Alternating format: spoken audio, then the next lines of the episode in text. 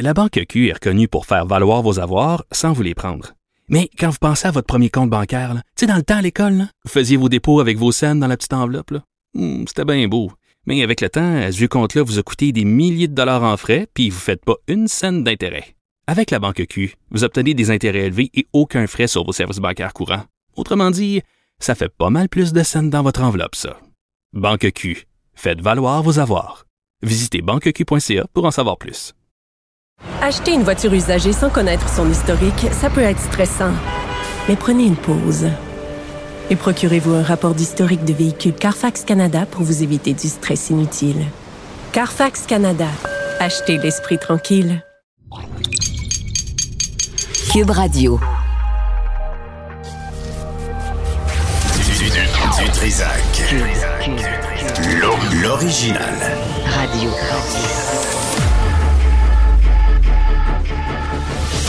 Trisac. Votre plaisir coupable. Cube Radio. Bonjour tout le monde, bon lundi 30 janvier 2023, j'espère que vous allez bien. Euh, on aura avec nous Monseigneur Raymond Poisson, qui est évêque du diocèse de Saint-Jérôme-Mont-Laurier et président de la Conférence des évêques catholiques du Canada, euh, pour euh, expliquer, commenter la démission, le retrait de euh, Marc Ouellette, cardinal Marc Ouellette, euh, qui... euh, qui est sous deux allégations de, d'inconduite sexuelle, mais on dit que ça n'a rien à voir. Donc, on va lui parler vers 13 heures. Et aussi, Michel Leblanc. Vous vous souvenez de cette étude euh, sur les cônes à Montréal? Les cônes où euh, il se passe rien, où on fait semblant de, travailler. Ben, c'est la Chambre de commerce qui avait euh, commandé cette étude. On va revenir. La fermeture, tantôt Richard en parlait, la fermeture d'Archambault, Saint-Sulpice, euh, Saint-Sulpice, ici, la rue Sainte-Catherine il y a des travaux, puis dès qu'ils finissent ces travaux, ils en rouvrent d'autres. C'est impraticable. T'as pas un commerce qui peut survivre. Et euh, en passant, c'est l'arrondissement de la mairesse Plante. Euh, ça paraît pas. Bon, mais euh, parlons euh, d'autre chose parce que l'horloge de l'apocalypse a été avancée de 10 secondes et marque désormais minuit moins 90 secondes, 20 moins une minute et demie. On se rapproche de minuit. À minuit, tout va péter. On s'approche de l'apocalypse. Donc, on a avec nous François Diaz-Morin, qui est éditeur associé aux affaires nucléaires au bulletin de, of the Atomic Scientist. Monsieur Diaz-Morin, bonjour. Bonjour, merci de votre invitation. Ben euh, euh, bonjour, merci de revenir à l'émission parce que moi quand j'ai vu cette nouvelle-là qu'on avançait de 10 secondes l'horloge de l'apocalypse, j'ai pensé à vous parce que vous aviez écrit un, un, un article vraiment très intéressant sur la guerre nucléaire, puis je me disais ce ne sont pas de bonnes nouvelles. Non, ce ne sont pas de bonnes nouvelles. C'est effectivement une décision. Bah, c'est le, disons que l'horloge euh, du euh, la fin du monde, comme on appelle, ou euh, du jugement final existe depuis 1947 et c'est le plus proche de l'heure fatidique de minuit. Hein, c'est une métaphore. À quelle distance sommes-nous en temps de, du risque existentiel sur l'humanité? Et ce qu'il faut comprendre, en petite introduction quand même sur ce sujet, c'est qu'on ne parle pas que du risque nucléaire aujourd'hui. Avant, pendant la guerre froide et après la, la Seconde Guerre mondiale, on parlait exclusivement du risque nucléaire. Aujourd'hui, il y a les risques existentiels sur l'humanité sont pluriels. Hein. Donc il y a changement climatique, Hmm. risque biologique et euh, risque avec les technologies euh, avancées, euh, risque les technologies dites disruptives.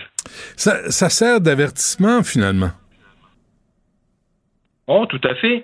Euh, vous savez, on, peut aussi euh, dire que l'horloge, euh, la Doomsday Clock, l'horloge du jugement final, est, vraiment, bah, ça, c'est, ça fait peur en fait.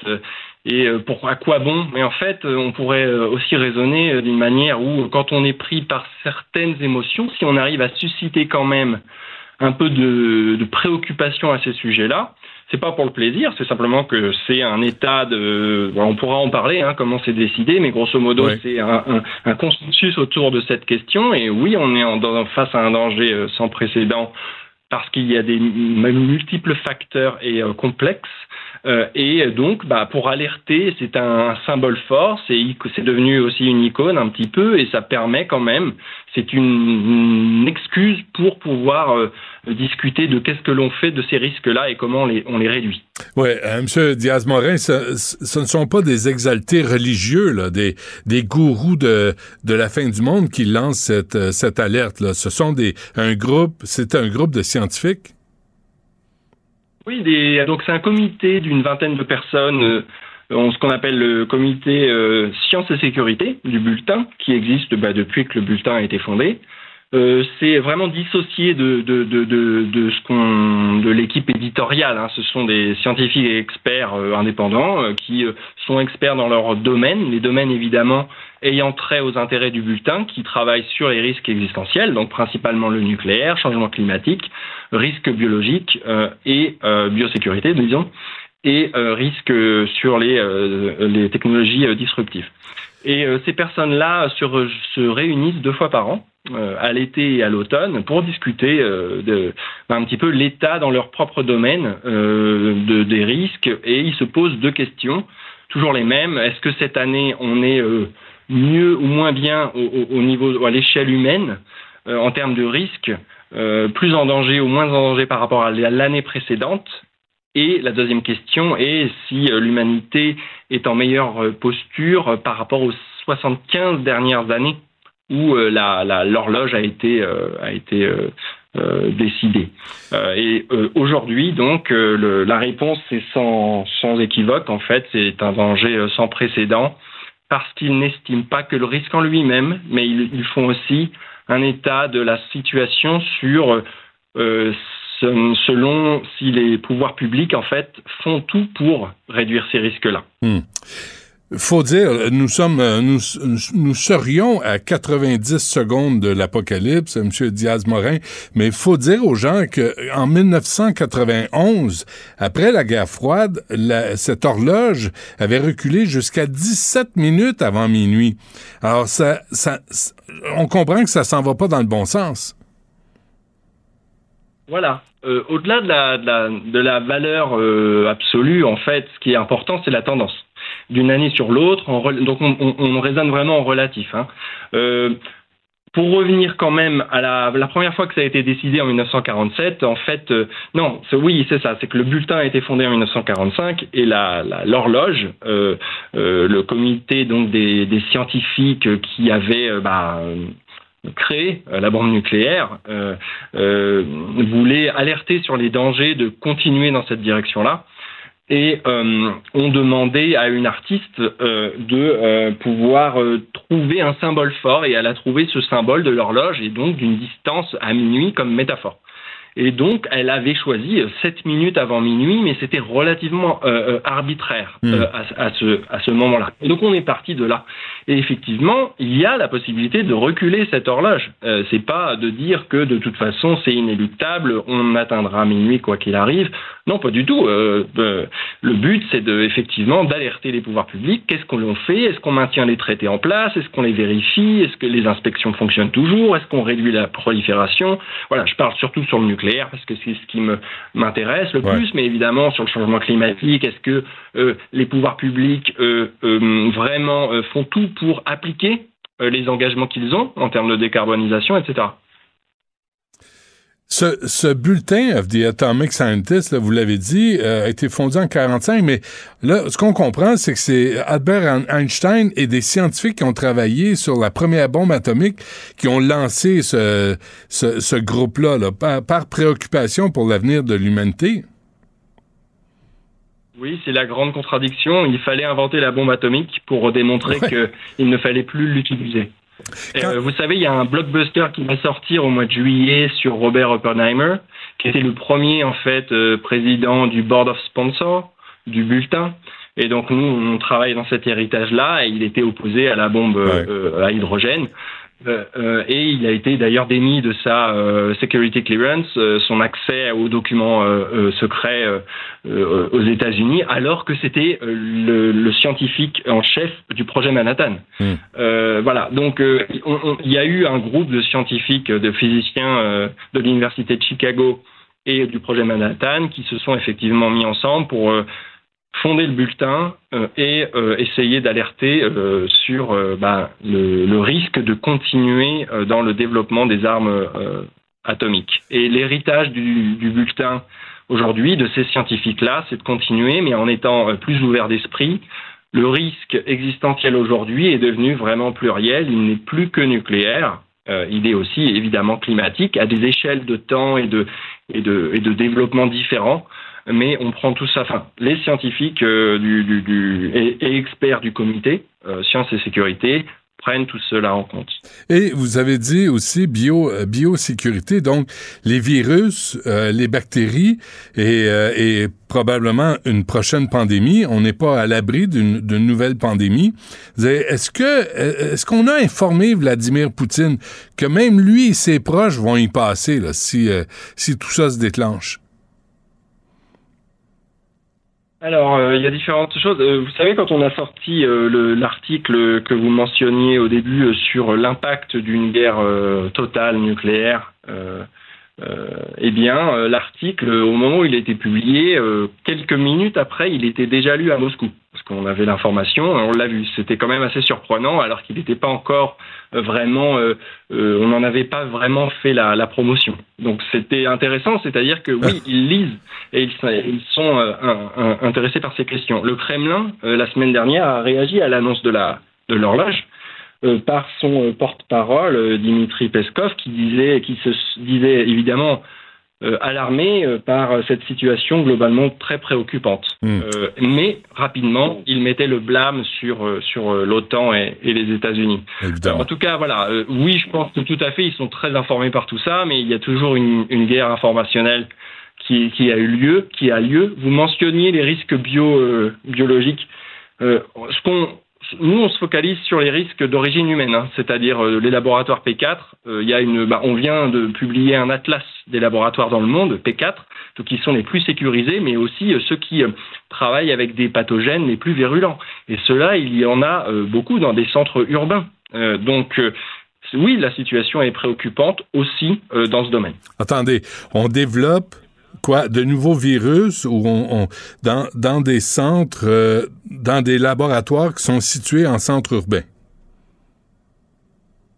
Il existe des, laboratoires euh, les plus sécurisés parce qu'ils euh, travaillent avec des pathogènes très potentiellement virulents et certains de ces, laboratoires se, trouvent en zone urbaine, par fait historique, parce que la zone urbaine s'est peut-être développée a posteriori, Mhm. mmh. ou tout simplement parce qu'ils ont mis là. Voilà, en tout cas, c'est un fait, et donc euh, c'est pas tout ça, ce ne sont pas des bonnes nouvelles. C'est pas évidemment mon, ma spécialité. Je vous invite à aller euh, vous euh, regarder euh, le l'atlas inter interactif que l'on a fait sur les sur les laboratoires ouais. euh, dans le monde, les, les P4, voilà, c'est sur notre site. Ça sera fait euh, bientôt. Donc, en conclusion, euh, François Diaz-Morin, dans quel état d'esprit, personnellement, vous trouvez-vous à force de d'être dans ce dans, dans cette catégorie là, dans cet élément où on parle de changement climatique, de guerre nucléaire, de, de biosécurité? Comment, com comment ça affecte votre bonne humeur, disons? Euh, alors, c'est à mon échelle personnelle, euh, je pense que être actif sur ces sujets-là, ça aide déjà. C'est-à-dire que quand on est préoccupé par ces sujets-là, ouais. si déjà on essaye d'agir tous les jours, euh, notre première, par exemple, moi je suis éditeur, hein, donc de tout ce qui traite du nucléaire euh, passe par moi au, au bulletin, et bien ça me permet quand même d'informer, d'essayer de. On est un magazine hein, pour le grand public. La plupart de nos articles sont libres d'accès. Ils sont en anglais évidemment, mais en tout cas, on, voilà, on, donne de l'information. L'information est lue par tout un chacun et aussi par euh, quand même des, personnes euh, assez haut placées euh, dans les différentes administrations et donc de, de, beaucoup de pays dans le monde.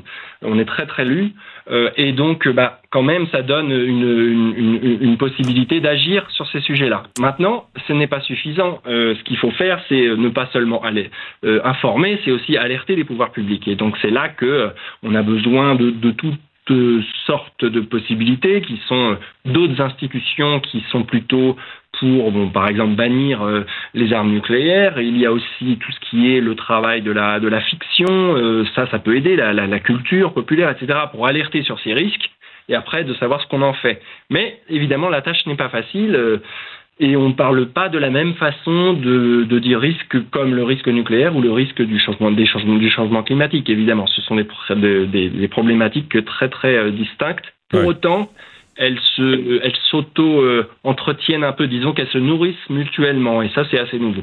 Mais de savoir que votre article euh, sur la guerre nucléaire, les conséquences, l'impact, s'est rendu au Kremlin, il, y il, y a, il doit avoir une satisfaction du devoir accompli. Euh, je ne sais pas si c'est ça ou si c'est simplement un devoir de service public et heureusement qu'on l'a fait. Vous savez, c'est a posteriori qu'on l'a su. On l'a sorti le 20 octobre et on était, euh, moi, je, je, je pressais vraiment avec mes collègues pour qu'on le publie le plus vite possible. Et en fait, on s'est aperçu euh, que le New York Times a sorti euh, un article euh, après, disons que, disant que mi, selon les, les- les services de renseignement américains, mi-octobre, le les militaires russes euh, vraiment se posaient la question sérieusement sur est-ce que ça valait le coup ou pas d'utiliser l'arme nucléaire dans le, con- dans le contexte Hmm. ukrainien. Ouais. Euh, voilà. Ben, Donc bravo. notre article est sorti vraiment dans ce, à ce moment-là. Euh, après, euh, c'est effectivement, on ne sait jamais en fait l'impact qu'on a réellement. Ouais. Un gros merci pour cette conversation. François Diaz-Morin, éditeur associé aux affaires nucléaires au Bulletin of the Atomic Scientist. Allez voir ça sur Google. C'est en anglais, mais il y a, y a certaines traductions. Hein? Il y a des articles qui sont traduits en français. Euh, oui, et d'ailleurs notamment l'article qu'on avait fait euh, Nowhere to Hide sur l'impact sur, la, sur la guerre nucléaire. euh, et on espère qu'il sera traduit très prochainement en, en français. Il a été traduit en russe. Là, il est en chinois et on est en train de vérifier et on va le publier également. Très bien. Merci. Bonne chance. Merci. Bonne semaine. Au revoir. Nicole Gibaud. Une chronique judiciaire. Madame la On juge. s'objecte ou on s'objecte pas? C'est ça le droit criminel. La rencontre, Gibaud du Trisac. Nicole, bonjour. Bonjour, Benoît. Bonjour. Là, on commence la semaine avec une bonne nouvelle quand même, hein? Euh, oui, parce que honnêtement, là, ça fait moi euh, dans toutes les années avec les dans les médias, euh, c'est un très bon coup de filet par évidemment l'équipe intégrée de la lutte contre la pornographie juvénile. Quand on attend, en- en- on entend qu'il y a eu une frappe, qu'on a attrapé 31 personnes de tous les milieux, on va s'en parler là, euh, de tous les âges, euh, parce qu'il y a eu euh, plusieurs corps de police qui ont agi ensemble et pour mettre la main, je pense qu'on veut tous applaudir ce, ce- ces les 275 policiers qui ont été mobilisés. Alors, tu sais, on, on, on comprend pas la question de la porno. Il y a plusieurs personnes qui comprennent vraiment pas. Tu sais, que tu sois un adepte de la pornographie, bon, adulte, etc., ça t'appartient. Mais pornographie juvénile, pas grand monde qui comprend pourquoi on va là, puis qu'est-ce que c'est- quoi l'affaire là? Et il y a des gens, pardon, il y a des gens, comme je disais, de tous les âges. Il y a des récidivistes. Il y a des un, un, un, entre autres récidivistes là, qui, euh, qui avaient déjà été condamnés, mais pour des agressions sexuelles. Un autre pour de la pornographie juvénile, celui-là pour agression sexuelle 120-21. L'autre, c'est en 2017. Il y a un musicien et un producteur, 79 ans, c'est le plus vieux euh, de l'équipe là, qui a été arrêté là, de, to- de, de tous les gens. Un enseignant, troisième année primaire, en- euh, secondaire, pardon, au collège Trinité. de- euh, on donne, puis on donne la liste. C'est le fun de regarder Ouais, ça, hein, ouais. pour les, euh, les les membres de la famille puis tes amis. Ouais. Une belle liste écrite en rouge avec tous les endroits au Québec, avec les. Euh, ça frappe là. Mais Nicole, moi, je suis le- bien contente que c'est comme ça qu'on ait procédé pour le moment. Tellement, parce que moi, je l'ai regardé, la liste, puis je voulais savoir, est-ce qu'il y en a dans la municipalité où j'habite? Ben, exactement. J'ai fait la même chose. C'est ça, hein? Là, tu, mais mais c'est moi, bravo au Journal Montréal de l'avoir fait, parce Oui. que parce que là, tu veux savoir où ils sont, où sont ces types qui, euh, qui, qui s'excitent à regarder des enfants se faire violer. C'est euh, Oui. Et en maintenant, je vais faire ma parenthèse de chronique judiciaire parce qu'il faut toujours comprendre qu'ils Oui. sont accusés, ils sont pas trouvés coupables. Oui. On en convient, il y a une présomption d'innocence que je respecte énormément, que j'ai compris toute ma vie puis que je comprends encore.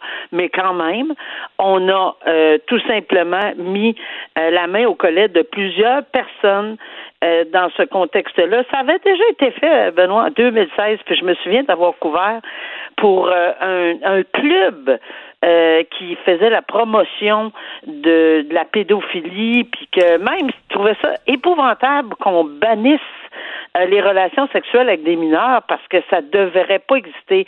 Un gars qui m'avait renversé, c'était André Fèvre, on s'en souviendra pour ceux qui veulent le googler, là, euh, qui était secrétaire ou quelque chose de genre de ce. Tu sais, il, avait, il faisait face à 11 chefs d'accusation, tout un groupe de pédophiles qui avait été euh, arrêtés dans ce contexte-là parce que c'est vraiment des gens là qui c'était une organisation, une organisation qui faisait cette promotion-là. Et puis, on dit qu'il arrêterait jamais. Là. Alors, je connais pas le détail de tout ce qui est arrivé à ces gens-là, mais il y en a plusieurs d'entre eux qui ont été condamnés avec de fortes sentences. Alors, bravo euh, lorsqu'on met la main au collet, parce que vraiment s'attaquer à ces gens-là, je pense que dans une société, euh, c'est ce qu'on veut, euh, protéger les enfants en premier lieu, parce que ça n'a aucun sens. Parce que la personne qui consomme la, la, de visualiser ceci, puis que mm. ça, ça existe, c'est parce qu'un enfant s'est fait agresser, un enfant s'est fait, fait mal. Ben J'ai eu malheureusement pas à regarder ce genre de dossier, j'en avais mal au cœur. Fallait mm. que je prenne des vraiment des longues pauses euh, pour me remettre dans ces dossiers-là, parce que c'est affreux regarder ces, ces vidéos et ces euh, photographies. Ça doit. Euh, ça doit. on se laisse euh, sur ça. Je veux pas en rajouter. Il y a 12 mois de prison ferme pour euh, Jean-Claude Rochefort. Pourquoi au juste? Ben, lui, c'est l'antiféministe qui avait fait la promotion, lui, lorsque de, de Lépine, qui avait dit effectivement que ces, ces femmes-là, que que Marc Lépine avait assassiné à l'école polytechnique à Montréal, ben c'est correct, c'est faut faut faut faut s'occuper de ça parce qu'il faut faut les enlever ces anti, faut, ils sont dangereuses hein, les les, les féministes c'est c'est bien bien dangereux. Euh, je me que je me lève le matin, je me trouve pas très, très dangereuse, puis je, calcule que j'ai fait mon chemin dans la vie, là. Mais, imagine les gars qui se disent ça, là, dans quelle position ils se trouvent. Il faut vraiment qu'ils se trouvent un, prétexte pour blâmer quelqu'un, pour s'expliquer à eux-mêmes.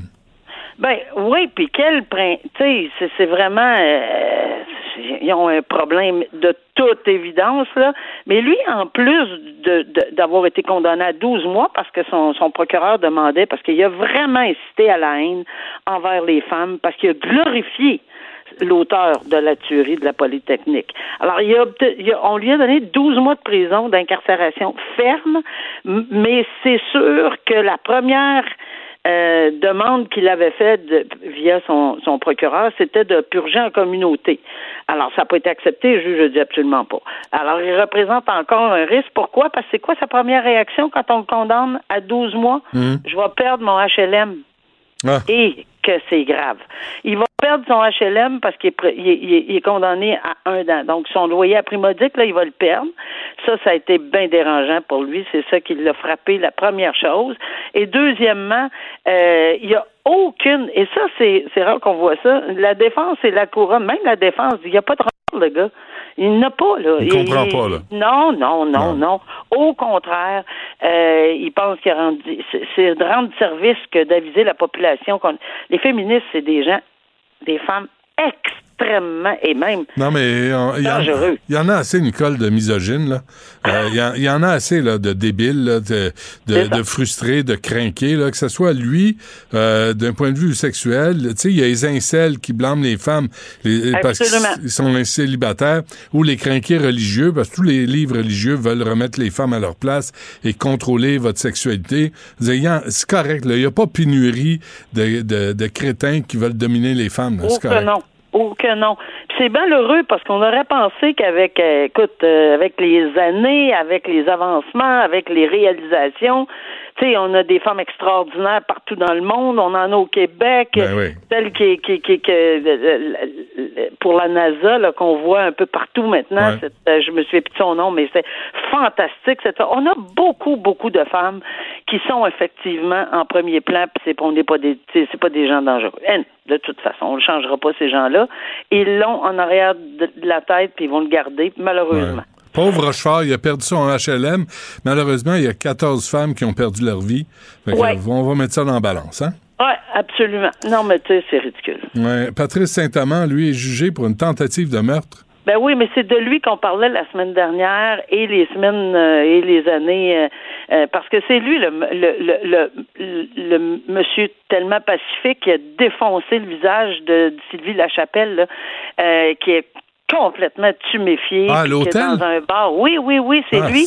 Mais la raison pour laquelle je trouvais que c'était intéressant d'en parler, c'est parce que en droit, quand on présente une preuve, quand la couronne présente sa preuve et qui déclare sa preuve terminée, on, bon, j'ai fini ma preuve en comme couronne, là, comme DPCP, ben tout de suite, au moment où cette déclaration est faite, la défense peut, lorsqu'il y a des, euh, a des motifs, demander euh, que ça soit qu'il y ait une euh, comme une motion, on va l'appeler comme ça, c'est, c'est, le nom juridique, une requête en non-lieu, c'est-à-dire de dire qu'il n'y a aucune preuve, aucune, puis la, c'est bien important le mot, aucune preuve sur l'intention de tuer, parce que pour être trouvé coupable d'une tentative de meurtre, il faut que la couronne démontre l'intention de tuer.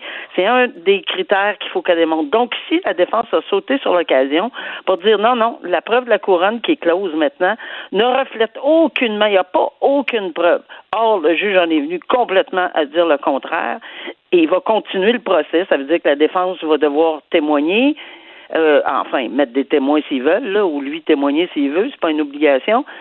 Mais cette motion de non-lieu pour que le procès arrête sur la question de la tentative de meurtre n'a pas fonctionné. Ça prend vraiment une absence totale, totale, totale.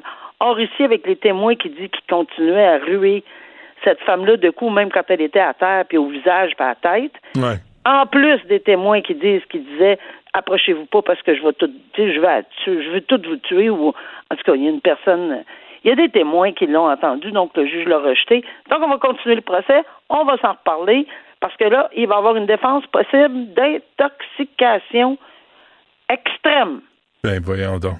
Oui, mais ça ne veut pas dire qu'elle va passer, parce qu'à mon avis, il n'y a même pas encore d'experts. Ce que je suis très déçu, c'est qu'on retarde encore. Tu sais, il me semble que ça fait assez longtemps, là. S'il n'y avait pas son expert, tout bad, mais en tout cas, regarde, on est Mais plus les deux là-dessus. là. On, on le voit tabasser, cette femme-là. On le voit sacrer une volée. C'est- Puis là, ça prend quoi de plus, là? Ben, ça va prendre un expert qui va dire qu'il était tellement intoxiqué d'après les euh, d'après les je sais pas qu'est-ce qui va on ne sait pas ce qui s'en vient là parce qu'avec ce, ce procès-là, on a des rebondissements sans avocat, pas d'avocat avec avocat, des remises, des ci, des ça. Euh, oui, la vidéo est claire, nette et précise, mais puis je pense pas qu'il va nier les, les gestes. Il va nier qu'il avait l'intention, parce Ah. qu'il peut pas formuler cette intention spécifique ou cette intention de frapper ou de tuer quelqu'un, parce qu'on vient de parler là, de tentative de meurtre, ça prend une intention. Alors, est-ce que dans cette euh, défense d'intoxication extrême, on va ébranler la question de l'intention. Reste à voir, je vais être la première à suivre ceci parce que ça va m'intéresser énormément euh, de voir si on l'accepte ou non, puis quel expert on va obtenir, parce que je suis loin d'être certaine qu'on peut obtenir une expertise là, maintenant. là. En tout cas, on verra. On, va, on verra certains. Nicole, merci. On se reparle demain. Oui, à demain, au revoir. La Banque Q est reconnue pour faire valoir vos avoirs sans vous les prendre. Mais quand vous pensez à votre premier compte bancaire, tu sais, dans le temps à l'école, vous faisiez vos dépôts avec vos scènes dans la petite enveloppe. Hmm, C'était bien beau. Mais avec le temps, à ce compte-là vous a coûté des milliers de dollars en frais, puis vous ne faites pas une scène d'intérêt. Avec la Banque Q, vous obtenez des intérêts élevés et aucun frais sur vos services bancaires courants. Autrement dit, ça fait pas mal plus de scènes dans votre enveloppe, ça. Banque Q. Faites valoir vos avoirs. Visitez banqueq.ca pour en savoir plus. Acheter une voiture usagée, ça peut être stressant, mais prenez une grande respiration. Et imaginez-vous avec un rapport d'historique de véhicule Carfax Canada qui peut vous signaler les accidents antérieurs, les rappels et plus encore. Carfax Canada. Achetez l'esprit tranquille. Il s'enflamme, il s'insurge, il parle avec émotion. Benoît Dutrisac, aussi divertissant qu'édifiant. La rencontre Martino du Trisac. Ah, ça, ça regarde mal. Ça regarde mal. Il commente l'actualité dans le calme et la sérénité. Arrête de te plaindre, arrête de chialer. Une génération de flambous, de mollassons. Des propos sérieux et réfléchis. Tu me niaises-tu? Ben oui. Brut de bouche. La sagesse en bouteille. Richard, bonjour. Salut. Bon, on reviendra pas là, sur cette nouvelle commissaire à l'islamophobie puis au racisme systémique puis les coins-coins. On en a une à Montréal. Hein? Valérie Plante n'a jamais eu autant à se justifier que Justin Trudeau à le faire. As-tu l'impression, parce que ça a été aboli en 2018, là, la loi anti-blasphème au Canada, as-tu l'impression qu'on retourne vers ça? Parce que là, on veut une loi pour contrôler les messages haineux sur Internet, mais ça, ça veut dire on peut plus critiquer sans que ça soit haineux. Il y en a six qui sont morts. là. Il y a eu la, la, tu sais, à la mosquée de Québec, là, c'est Oui. débile. Il y a eu aussi Patrice Vincent en octobre 2014 qui a été tué par Ma- Martin Couture-Rouleau, qui était un converti à l'islam. Donc, on peut pas embarquer là-dedans. De toute façon, on a le droit de critiquer les religions, toutes les religions. Je Mais- m'en fous. Une religion, c'est une idée. On a le droit de critiquer des idées. Peut-être pas des individus, des idées. Mais, tu sais, là, tu as à Montréal une commissaire au racisme systémique. Là, tu as à Ottawa la nouvelle curée sur euh, l'islamophobie, tu sais. Euh, Puis ce matin, je disais, attends, attends une minute, là. Est-ce que, parce que, pour des raisons religieuses, c'est devenu correct d'être antisémite, de dire que les petites filles n'ont pas les mêmes droits que les petits gars, que de, tu sais, on, on peut pas embarquer, que- qu'on veut pas d'homosexuels, qu'on, là, la, la religion, là, on peut pas laisser passer toutes les... Mais tu peux plus rien dire sa religion parce qu'on a fait un amalgame absolument génial. Check ça. On Oui. a dit c'est comme une race. Une religion, c'est comme une race. Fait qu'attaquer une religion, c'est aussi élevé qu'attaquer une race, ce qui est débile parce que tu n'es noir, tu n'es pas catholique, tu n'es pas bouddhiste, tu n'es pas musulman. C'est une idéologie qu'on t'inculque quand tu es jeune. Une idéologie comme n'importe quelle autre idéologie, comme le marxisme, comme le libéralisme économique, comme le capitalisme. Et on a le droit de critiquer des idées. Mais là, on a fait comme un... Non. Critiquer la religion, c'est comme une race, ce qui est complètement débile. Euh, D'où ma question qu'on va retourner, c'est l'intention de Justin Trudeau. Et tu sais, Omar El-Gabra, le ministre des Transports, quand il a été élu en 2005, on n'est toujours pas sûr si c'est lui, mais on a crié, lui ou lui, il dit que c'est un de ses organisateurs, victoire pour l'islam, victoire pour l'islam à la Akbar. En 2005. Ça, c'est ce. Là, écoute, je sais pas si tu le suis sur Twitter, là. Omar Al-Gabra, là, ça fait une couple de fois que je lui écris Est-ce que vous travaillez des fois? Il se photographie toujours en faisant des sottises, des niaiseries. C'est un incapable, un incompétent. Le lac mégantique, c'est toujours pas réglé. Les transports au Canada, on voit comment ça va bien dans les aé- aéroports, mais tu vois Al Gabra toujours en train de poser pour toutes sortes de, toutes sortes de sottises. Suivez-le sur Twitter. Vous allez être sidéré du vide intellectuel de ce type-là. Mais là, je reviens là sur la dame voilée à Ottawa là, qui euh, va s'occuper de l'islamophobie.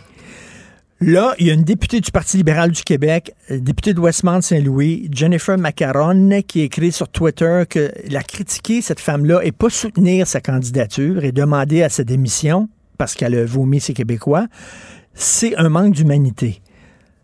Là, on n'a plus le droit, là. Les gens ont le droit de nous vomir dessus, de nous traiter de racistes. Puis si tu réagis, tu manques d'humanité. Donc, on est la seule minorité au Canada qui ne peut pas réagir lorsqu'elle se le fait, lorsqu'elle se fait insulter. Mais on là, est la vit, seule. On, on vit le Jacques Frémontisme.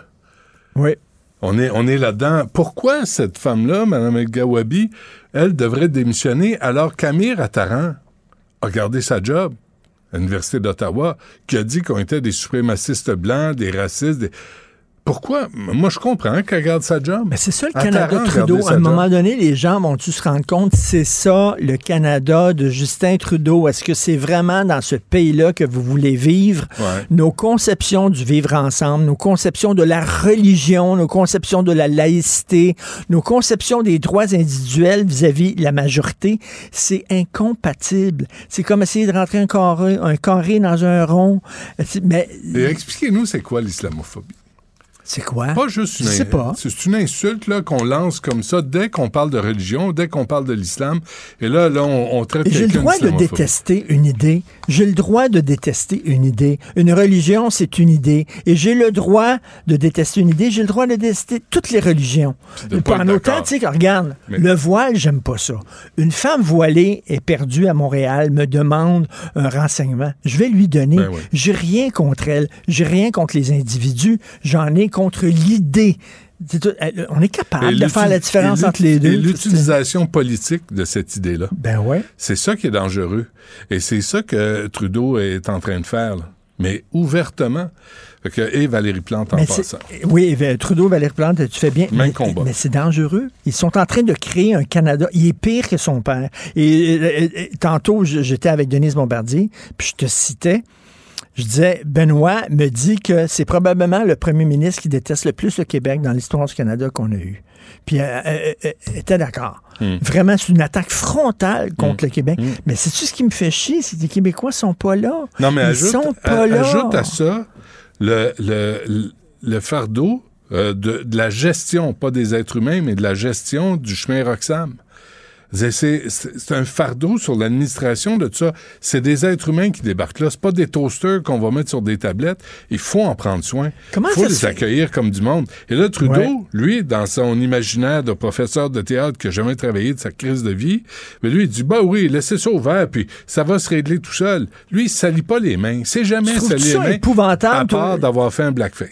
Là, il s'est sali les à, mains. à trois reprises. Ouais. Trouves-tu ça épouvantable, l'idée de Jean-François Lisée qui dit, ben là, comment ça se fait, c'est rien que le Québec qui reçoit tous ces immigrants-là qui passent par le chemin Roxham, on devrait en prendre une coupe, puis comme les redistribuer sur l'ensemble du Les territoire gouverneurs des. États du Sud ont, ont fait ça aux États-Unis. Non, mais là, ça a tu peux même plus dire ça. C'est raciste, tu peux même pas dire ça. On va, on va. Comment ça se fait que c'est rien que le Québec qui les prend? Ouais. C'est le Canada qui les a invités. C'est un tweet de Justin Trudeau qui dit Hey, venez, venez, tous les miséreux du monde entier, on va vous accueillir, tout ça. Et là, finalement, ça se pointe chez vous. Mais encore qui une gère- fois. qui gère. Mais Justin, lui, il lance n'importe quoi. C'est un prof de théâtre. Il est sur scène. Il dit n'importe quoi. C'est une pièce de théâtre. Lui, sa vie, c'est une pièce de théâtre. Il n'y a pas à, à travailler. Il n'y a pas à se, la- à- à- à se salir les mains. Donc, il se promène, il sourit d'un pas léger avec ses Puis, petits oui. bas, ses petits bas à chaque occasion qui se présente. c'est des, ben, des, des- des lieux communs, puis tu sais, des comme la bienveillance, la générosité, tout ça. Ben oui, mais c'est correct, là, mais il n'y a aucun pays qui est capable de dire les frontières, ça n'existe plus, venez, venez en grand nombre. Il y a des questions à se poser sur l'immigration. Il y a des questions à se poser. Tu n'as plus le droit maintenant, tu n'as plus le droit, sinon tu es d'extrême droite. Le Hmm. seul discours officiel, c'est on veut des immigrants, puis toujours plus. Tout le temps plus. Toujours plus il y a pénurie de logements, il y a, tu sais, il faut les accueillir, les écoles débordent, les profs sont les débordés. Et quand tu intègres des enfants là, à le fun, euh, imaginez la tâche que ça impose aux, aux profs et à tout, tout le personnel de l'école, parce qu'on veut pas les abandonner, ces petits pets-là. Faut tes, faut tes accueils, faut tes intègres. Mais là, déjà, tu as de la misère. Déjà qu'on ajoute deux élèves par classe parce qu'il manque de profs. Et là, tu ajoutes ça au fardeau. Quand tu dis ils Mm. rentrent au Québec, ben on peut pas les laisser dans la rue, ces enfants-là. On va les accueillir, on va en prendre soin. Ce que Trudeau est pas foutu de faire, lui, il en parle. Mais Chris, il se, il se penchera jamais pour ramasser euh, un enfant qui a besoin d'aide. Il va demander à quelqu'un de le faire à sa place ou il va se faire poser pendant qu'il le fait. Morneau disait toutes les décisions sont prises autour de Trudeau dans un seul et unique but, son image. Ouais. Pas, pas pour être efficace, tout pas pour régler des problèmes, Ouais, pour son image à lui, l'image du bon gars bienveillant. Mais là, ça va faire. On n'y croit plus à cette image-là. Ça n'a pas de Christie de bon Ouais, sens. ce moi, j'ai jamais hein. cru de toute façon. Euh, L'autre affaire aussi, là, là, faudrait peut-être Valérie Plante. Là, je sais qu'elle est bien occupée, elle est aux Nations Unies, elle veut sauver le monde, le climat, elle, veut- elle a des grandes, grandes ambitions. Elle devrait peut-être changer de job parce qu'elle est censée être la mairesse de Montréal et s'occuper de Montréal Ça va, et de son arrondissement, Ville-Marie. Sou- te souviens-tu, je ne sais pas si tu connais bien Québec, Pas euh, tant, non. le quartier Saint-Roch. Ouais, ben oui. Le quartier Saint-Roch à Québec avant, Mhm. tu n'allais pas là. C'était épouvantable. Tu te faisais trucider, mais tu sais, c'était un quartier qui était épouvantable. Ça ressemblait ici. Ils ont tout ornipé ça. Ils, se sont, ouais. ils ont tourné sur un 25 cents. Ouais. À ce temps, c'est un quartier qui est le fun. C'est un quartier. Là, Archambault va fermer. Le Saint-Sulpice va fermer. Ouais. OK, il ne restera plus rien dans le coin, là. Ouais. Alors, Ce qu'on peut, s'il vous plaît, regarder ce qu'ils ont fait à Québec. Je sais qu'à Montréal, on n'aime pas ça s'inspirer des autres parce qu'on pense qu'on est des trous de cul, là, euh, qu'on sait tout, là. Mais à Québec, Régis, ils ont pris euh, un quartier qui était fini. Régis fait rien ces temps-ci. Là. Il fait des chroniques coin-coin là, dans la presse. Euh, il me semble qu'il pourrait venir donner un coup de main. On va l'installer, on va y payer une chambre là, à l'hôtel du Puy. euh, au- tente pas de se présenter? Ça tente pas de se À présenter Montréal? à Non, Montréal. on a besoin, on a besoin de quelqu'un qui va gérer la ville. Là, t'as-tu vu, là, pour gérer la vitesse, Valérie Plante a trouvé quel moyen? On va changer le sens des rues, puis on va bloquer des rues. Là, tu dis, ah ben, c'est parfait. On vient de régler le problème de la vitesse. Il vient de redonner un autre job à sais, il s'ennuyait Ben ouais. là-dessus, lui changer les. les, Ah, les- J'espère les- qu'il l'a reçu là, en grande entrevue. les flèches, lui, il se promenait à, 3 heures du matin, il se réveillait. Là, il, puis il tapait pour les changer il de bord. tapait puis il changeait de bord Ah les ouais. flèches, Non, les directions. c'est- Puis là, les gens vont être encore plus frustrés parce qu'ils vont être encore plus longtemps dans des bouchons. Puis on règle pas la question. Moi, je connais des gens qui ont quitté Montréal. Mais toi, tu veux plus remettre jamais Ben, les jamais, pieds ici. jamais, là, jamais. là. Jamais. Euh, Joseph. Facal demeurait à Montréal, il a sacré le camp, Ah ouais. il est quelque part en campagne. J'en connais plein des gens qui disent on ne veut plus rien savoir de ça. Ah. Puis récemment, j'ai vu quelqu'un qui venait à Montréal, je pense qu'il y a une personne de Québec, là, qui, qui ça faisait longtemps qu'il n'était pas venu à Montréal. Il dit que c'est ça, cette crise de ville-là? c'est n'importe Ah, quoi. c'est sale, c'est dégueulasse, ça n'a pas de sens. Et tu sais, ils annoncent des travaux, ils les font pas. Puis euh, tantôt, j'ai euh, Michel Leblanc là, de la Chambre de commerce du Montréal métropolitain. L'étude sur les cônes dans les chantiers des airs, l'étude sur les rues bloquées, 94% des rues bloquées à Montréal au moins une fois en 2022, c'est lui qui a mené ça. C'est pas, l'hôtel de ville. C'est pas, à- pas Valérie Plante qui veut savoir comment ça se Je passe parlais dans à les notre rues. collègue André-Sylvain Latour qui me disait euh, Métropole, va falloir commencer à y penser. Là. On Ben est oui. encore une métropole? Hmm. C'est encore une métropole, Montréal. C'est-.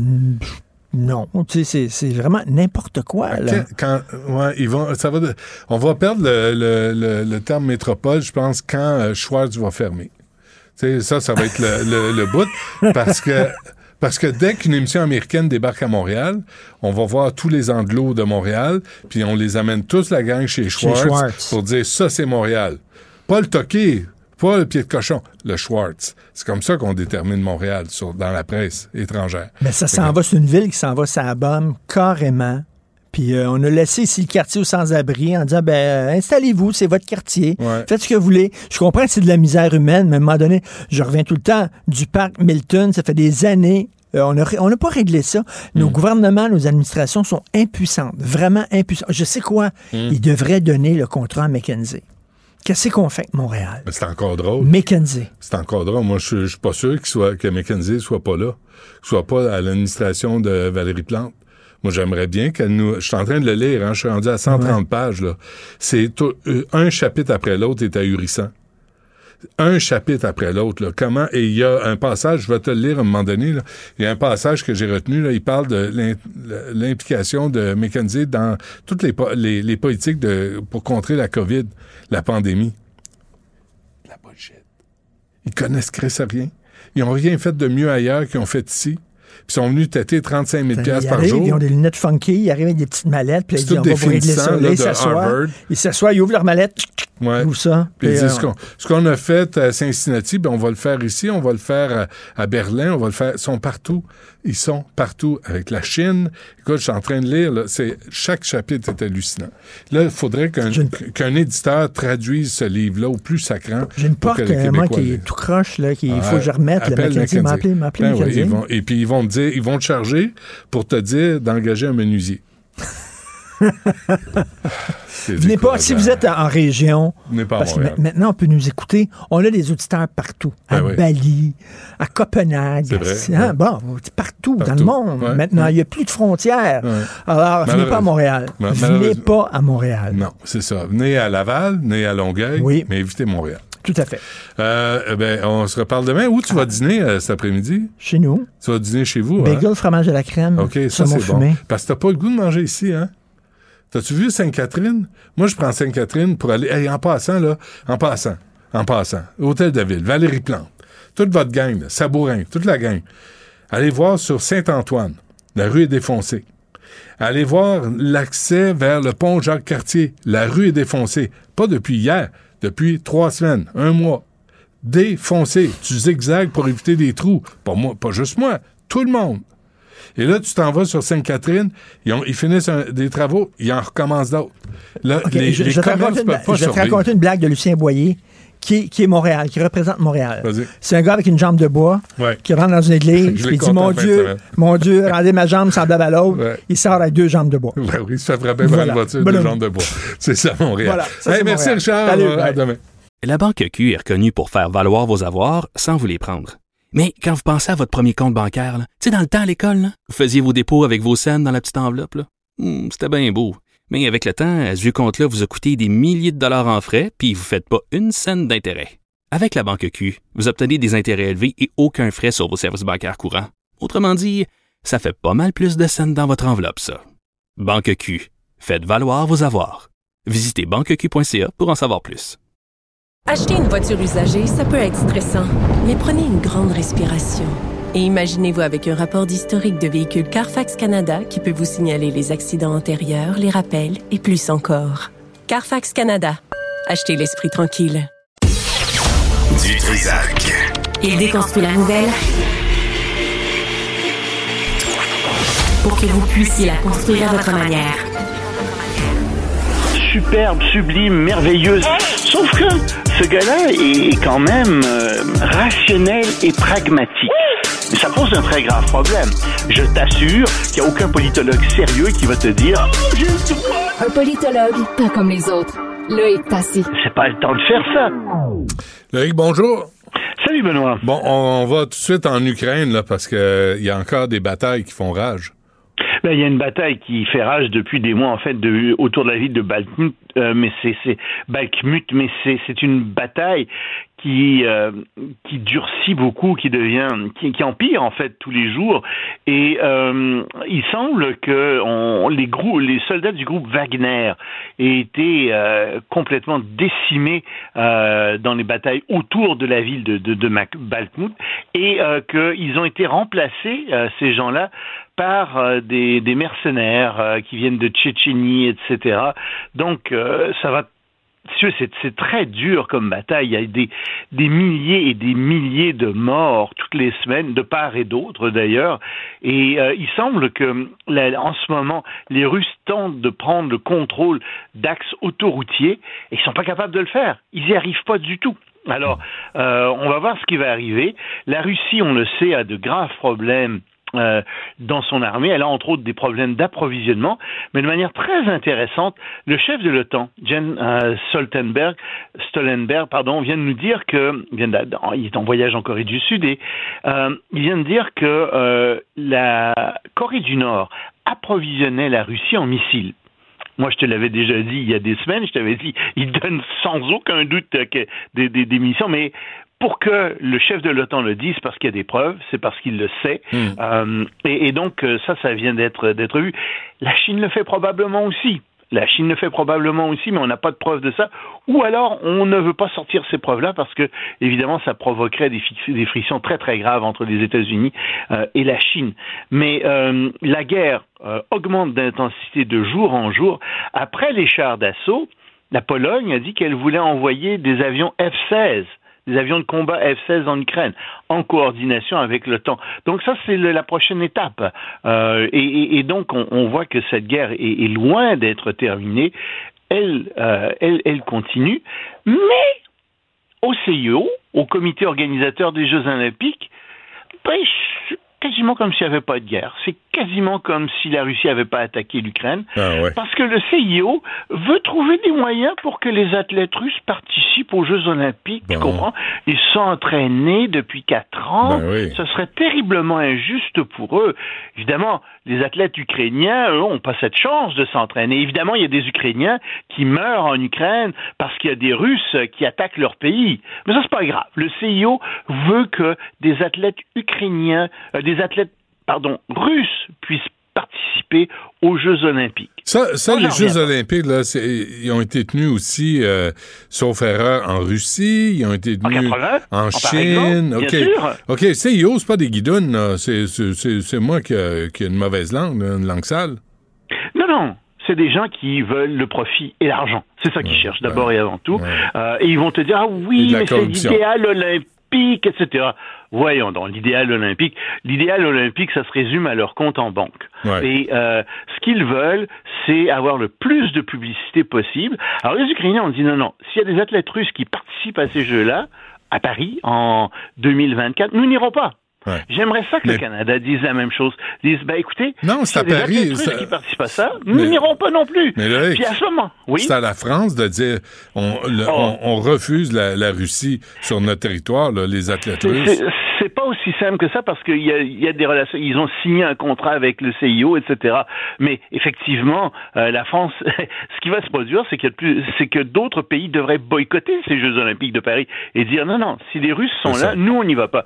Si les États-Unis n'y vont pas, euh, si plein d'autres pays décident de pas y aller, je peux te dire que le CIO va changer d'avis parce qu'il va voir que euh, son compte en banque risque de descendre. Hmm. C'est tout simplement ça qui va se produire. Mais j'aimerais ça que le Canada fasse le premier pas puis dise c'est très bien.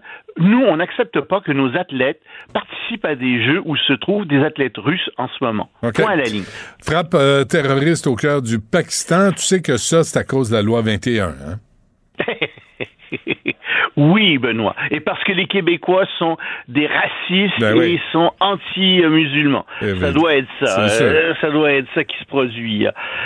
Oui, il y a eu une explosion à Peshawar, qui est cette province qui jouxte euh, l'Afghanistan, donc au, au sud du, euh, au nord du, du, Pa- du Pakistan, et euh, il y a, euh, on a frappé euh, la, la, la- mosquée du quartier général de la police, qui est un endroit qui est super surveillé. Jusqu'à présent, euh, on sait que l'explosion a fait 47 morts et 150 blessés, mais normalement, il y a 300 à 400 personnes dans cette mosquée.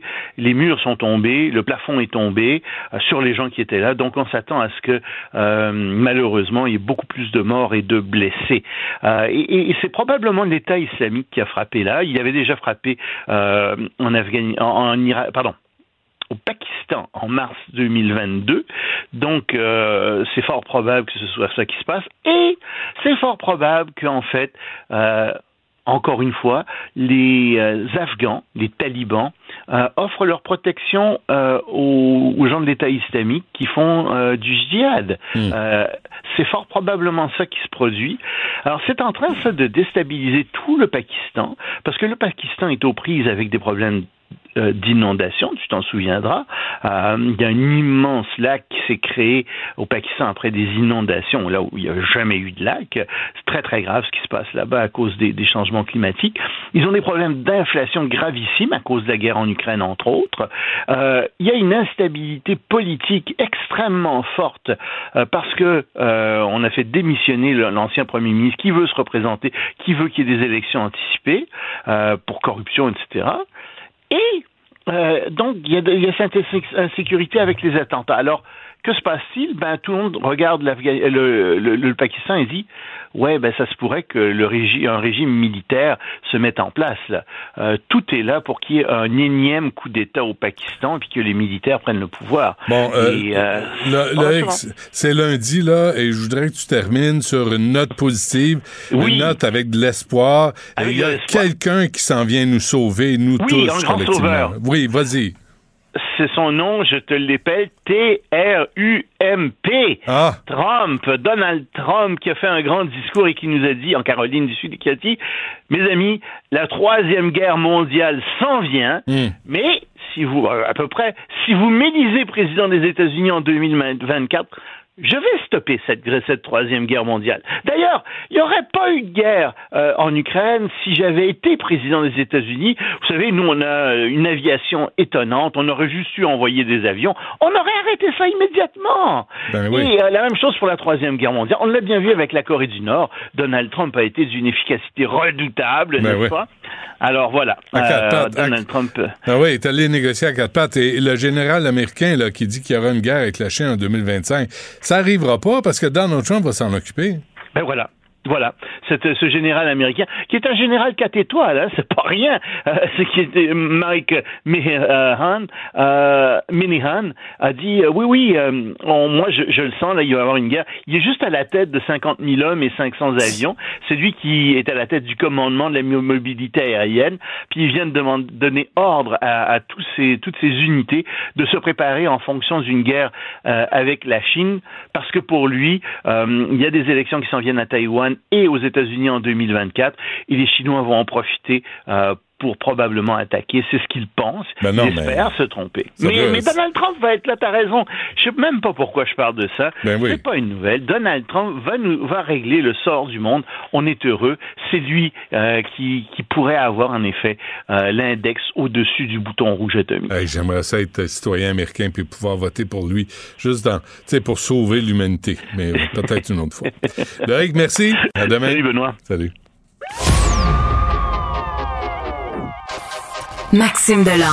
Déjà un premier événement violent. Journaliste à l'agence QMI. Ça porte tout à fait la signature du crime organisé.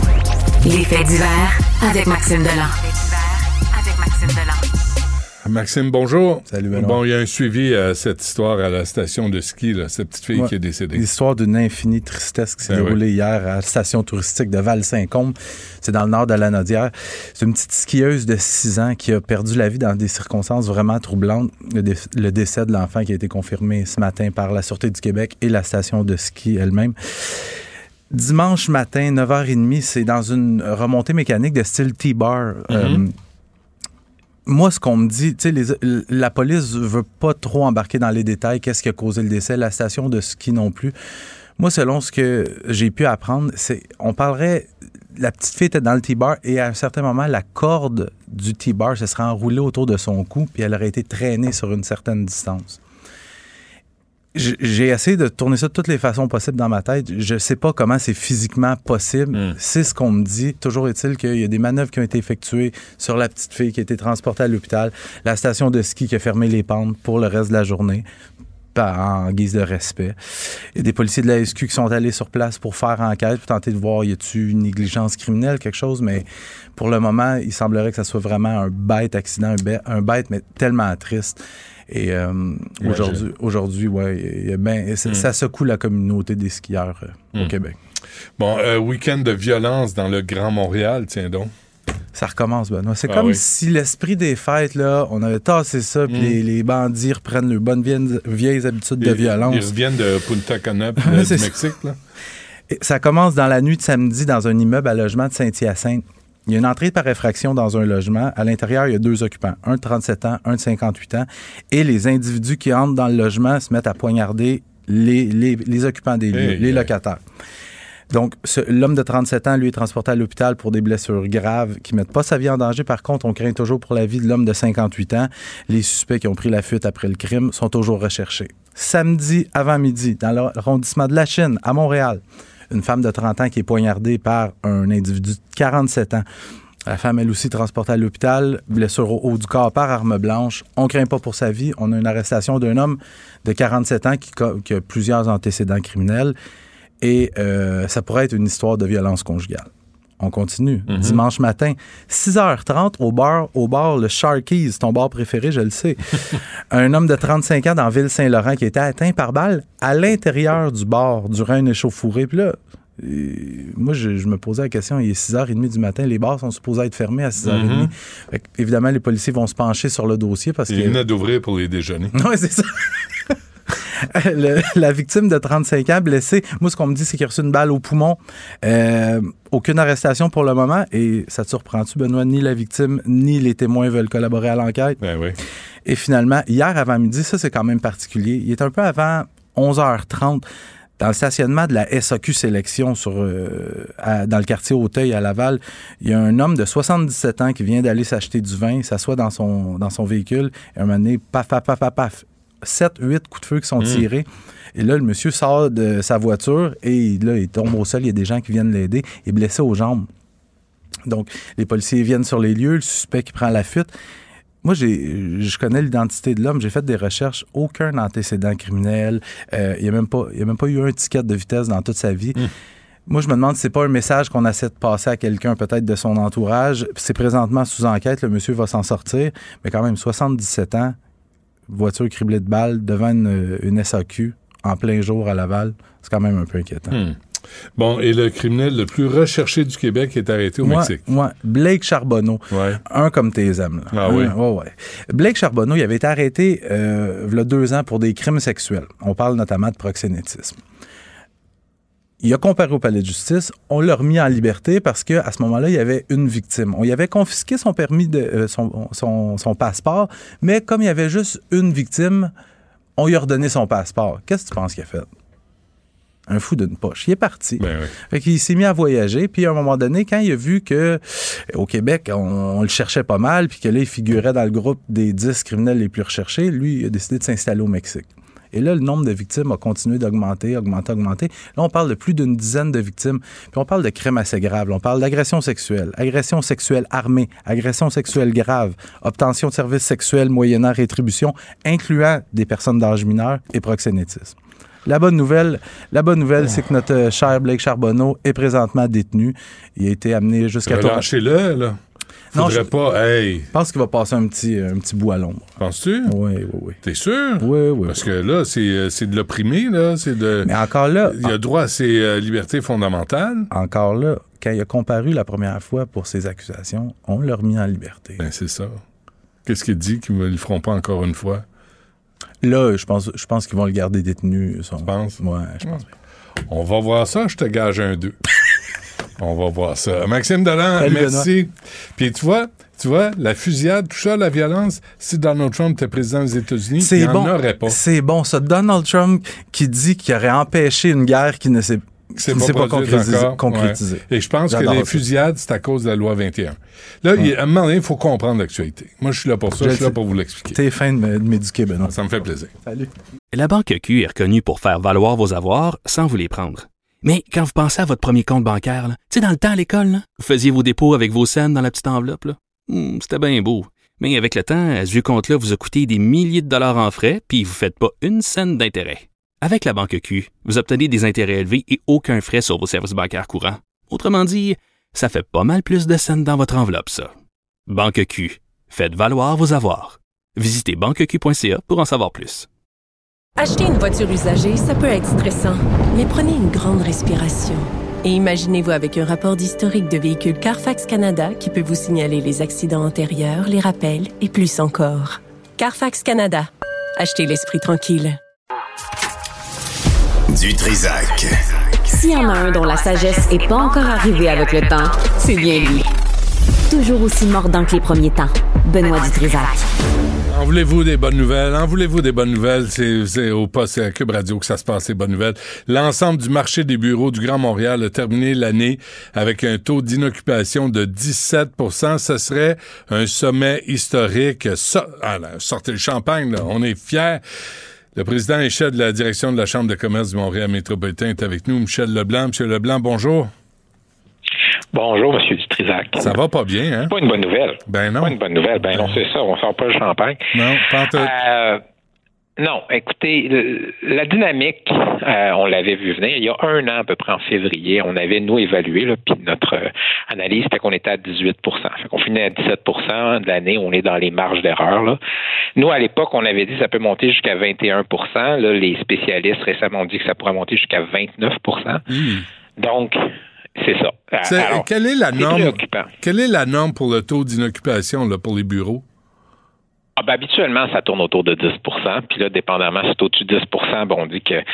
En, fait, en général, c'est quand il y a une nouvelle construction, ça le fait monter au-dessus de 10. Puis quand ça fait longtemps qu'il y a une nouvelle construction qui est arrivée, ça descend en bas de 10. Alors là, normalement, avec la Banque nationale, la grosse nouvelle tour qui s'en vient, ben, ça le ferait monter le taux d'inoccupation. Puis en général, ça monte pas dans ce temps-là pour des mauvaises raisons. C'est juste qu'on vient d'accroître l'offre. Ça prend un certain temps de l'absorber. Mais, mais- là, ce qui est préoccupant. Non, mais, mais comment, comment, comment ça se fait, M. Leblanc, qu'on construise encore des tours à bureaux quand on a ce, ce taux d'inoccupation? Ben, parce que c'est la, c'est la façon de faire. C'est-à-dire que là, vous regardez ça comme si on allumait un interrupteur ou on le fermait. Un projet de construction vous- que vous voyez là, ça fait 10 ans qu'il est enclenché. Il a fallu acquérir les terrains, lever le financement, amorcer les travaux. Euh, la pandémie arrive. Ben là, quand la pandémie arrive, on ne met pas un édifice à l'arrêt en construction, on le finit. Je comprends. Et là, pendant ce temps-là, fait que, mais si vous me demandez présentement, y a-t-il beaucoup de nouveaux projets là, dans les cartons qui vont démarrer? Ben, la réponse, évidemment, c'est non. Il y en a qui vont démarrer leur projet parce que dans les chiffres qu'on regarde, ce qu'on ne voit pas, c'est que les édifices de première catégorie, ben, ils trouvent preneur. Les édifices de catégorie, on appelle B et C. En général, c'est des édifices qui ont besoin d'amour, qui ne sont pas reliés au souterrain, mais qui sont dans la zone centre-ville. C'est ces édifices-là qui souffrent beaucoup présentement. Et les gens qui possèdent les, les édifices de plus grande qualité nous disent même, il y a des gens qui viennent qui déménagent d'édifices de moindre qualité, qui viennent dans nos espaces à nous. Ils prennent un peu moins d'espace, mais ils prennent des espaces de plus grande qualité parce qu'ils veulent offrir à leurs employés des, des, des, espaces un peu plus intéressants pour travailler. Il y a des dynamiques dans ce gros chiffre-là qu'on observe. Et les, et les, euh, les immeubles à bureaux, là, vous dites de catégorie B et C, est-ce que ce sont les, les immeubles dont on parle là, pour les convertir en logement, possiblement, éventuellement? Ben, oui, au sens où s'il y en a qui le sont, ce sera ces édifices-là. Maintenant, là, présentement, il y a un buzz, là, comme si euh, ça faisait beaucoup de sens économiquement de transformer un édifice à bureau en édifice à logement. Ça coûte très cher de faire ça. Les édifices à bureau ne sont pas conçus de n'importe qui qui réfléchir tuyauterie, qui réfléchit euh, ben euh, cloison, etc. C'est pas conçu comme ça. Donc, présentement, il y a beaucoup d'entreprises qui font ces analyses-là et qui tente de déterminer est-ce que dans l'avenir, la demande pour l'espace à bureau va reprendre son air d'aller ou est-ce que dans l'avenir, ça va se stabiliser avec une demande moindre qu'on avait avant? Mais M. Leblanc, qu'est-ce qui se passe à Montréal? Parce que vous avez fait une, étude sur la c'était bon, sur la présence des cônes oranges. Euh, tu sais, l'étude aussi qui disait 94% des rues du centre-ville ont fait l'objet d'entraves totales ou partielles au cours de la dernière année comment faut décoder tout ça? Puis comment se fait que c'est vous qui faites ces études-là et c'est pas l'hôtel de ville? Ben, c'est notre métier d'essayer d'identifier ce qui va bien et ce qui va pas bien, puis de faire des pressions, puis éventuellement de faire des pressions publiquement. Donc ça, c'est dans notre métier à nous. Ce qu'on voulait aussi dans ce cas-ci, c'est attirer l'attention parce que vous dites, la ville a une responsabilité. Mais l'étude elle démontre très bien là, que ça va bien au-delà de la ville. la ville est responsable d'un tiers des chantiers qu'on voit. Fait que les deux tiers des chantiers, quand on n'est pas content, c'est quelqu'un d'autre. mais elle, a, accordé des permis, M. Leblanc. Moi, cet argument-là, je, ne l'achète plus, là, parce que la ville accorde des permis à des cabochons qui travaillent en même temps que d'autres. Puis vous le voyez comment c'est le bordel. Mais la ville est toujours en train de se laver les mains de cette responsabilité-là. il faudrait qu'elle mette ses culottes. Là. Oui, ben, les culottes qu'il faut mettre premièrement, c'est qu'il faut rendre obligatoire l'inscription dans une plateforme de coordination. Il faut que tous les chantiers soient inscrits. C'est pas le cas? 6 des chantiers. C'est pas... 6 des chantiers sont inscrits. J'ai mon voyage. Vous appelez Bell, vous appelez Énergie, vous appelez Hydro-Québec, vous appelez tout, tout le monde qui fait des chantiers, là, il y en a 6 qui sont inscrits dans la plateforme que la Ville peut essayer de coordonner. Fait que ça prend un effort volontaire ou forcé, puis nous, on pense qu'il faudrait que ce soit forcé, pour qu'il n'y ait aucun chantier dans l'espace public qui puisse obtenir son permis s'il n'est pas inscrit dans la plateforme, puis si la ville ne peut pas essayer de coordonner ça. Des fois, c'est pas possible, c'est fait dans l'urgence, c'est nécessaire, mais il faut que la ville puisse le faire. Fait qu'il faut qu'elle s'assure que Québec lui donne les moyens et l'autorité de dire aucun chantier dans l'espace public ne va avoir un permis s'il n'est pas inscrit là, présentement, la de coordination. Présentement, M. Leblanc, là, les gens euh, vont à la ville, disent je m'en vais, euh, je m'en vais creuser là, énergie, hydro, Vidéotron, toute la gang, la belle, toute la gang. Mais, mais là, la ville sort quoi? Un fax, un papier, un morceau de papier. La ville, puis la ville reçoit leur demande, elle leur donne leur permis. Dans 96% des cas, dans la dernière année, une demande de permis a obtenu le permis. Il n'y a pas de répertoire, là. Il n'y a, pas de, y a pas de site, il y a pas de, ils n'ont pas, ils ont, oui, il y a, un lieu, mais comme je vous dis, il y a un lieu, mais c'est inscription volontaire. Donc, moi, là, je l'inscris volontairement. Fait que je vais voir la ville, j'ai besoin de creuser la semaine prochaine à tel endroit. La ville, elle m'octroie le permis. Puis là, bon, ben, voilà, ça a lieu. Je ne l'ai pas inscrit. Je ne l'ai pas inscrit il y a deux mois. Je ne l'ai pas inscrit il y a six mois. Non, mais attendez, là, attendez, là. En 2014, Denis Coderre annonçait le bureau de la ville intelligente. Vous vous souvenez de ça? Puis en 2017, Valérie Plante s'est fait élire en disant Je vais être la mairesse de la mobilité. Vous vous souvenez de ça? Mais on se fait-tu remplir à chaque élection? Ben, ça n'a pas fonctionné jusqu'ici. Puis, je vais vous dire, ça touche aussi, ça touche aussi les chantiers privés. Vous construisez là une tour à Montréal, vous construisez un édifice. Vous pouvez, vous pouvez aller demander votre permis dix jours avant de commencer les travaux. Fait que vous pourriez avoir une bonne coordination des chantiers sur la rue, puis là, vous allez avoir un chantier privé qui va dire, moi, je vais enlever une voie à une voie et demie de l'espace public. Quand on fait ça à New York, ça coûte tellement cher que les chantiers privés à New York, ils n'empiètent pas sur le trottoir, ils n'empiètent pas sur la rue. Ah, à Montréal, ben, en partie. Quand vous regardez tout ça, là, c'est ça, ça que notre travail a tenté de faire, c'est de dire arrêtons de dire que c'est que la ville, ça touche le secteur privé, ça touche les entreprises, ça touche l'industrie de la construction. On n'a pas une culture de la fluidité à Montréal. C'est pas grave à Montréal si on bloque une rue, c'est pas grave si on met des cônes oranges. Mm-hmm. Puis on n'a même pas enlevé les cônes oranges quand le chantier est terminé. Comme vous le dites, on a compté une journée donnée, 27% des cônes oranges au centre-ville de Montréal n'avaient aucune raison d'être là. OK, mais est-ce que la mairesse vous a appelé quand ça, ça a été publié? On a rencontré la ville avant, puis je vous dirais qu'on a eu la collaboration de la ville parce qu'une partie des données dont on avait besoin, c'est la ville qui les avait. Puis moi, ce que je, ce que je vous dis, là, puis les gens aiment ça, les gens aiment ça être en maudit après la ville, mais ce que je vous dis, c'est que présentement, là, Ouais. tout le monde, tout le monde est d'accord, ça n'a pas de bon sens. La ville, la première.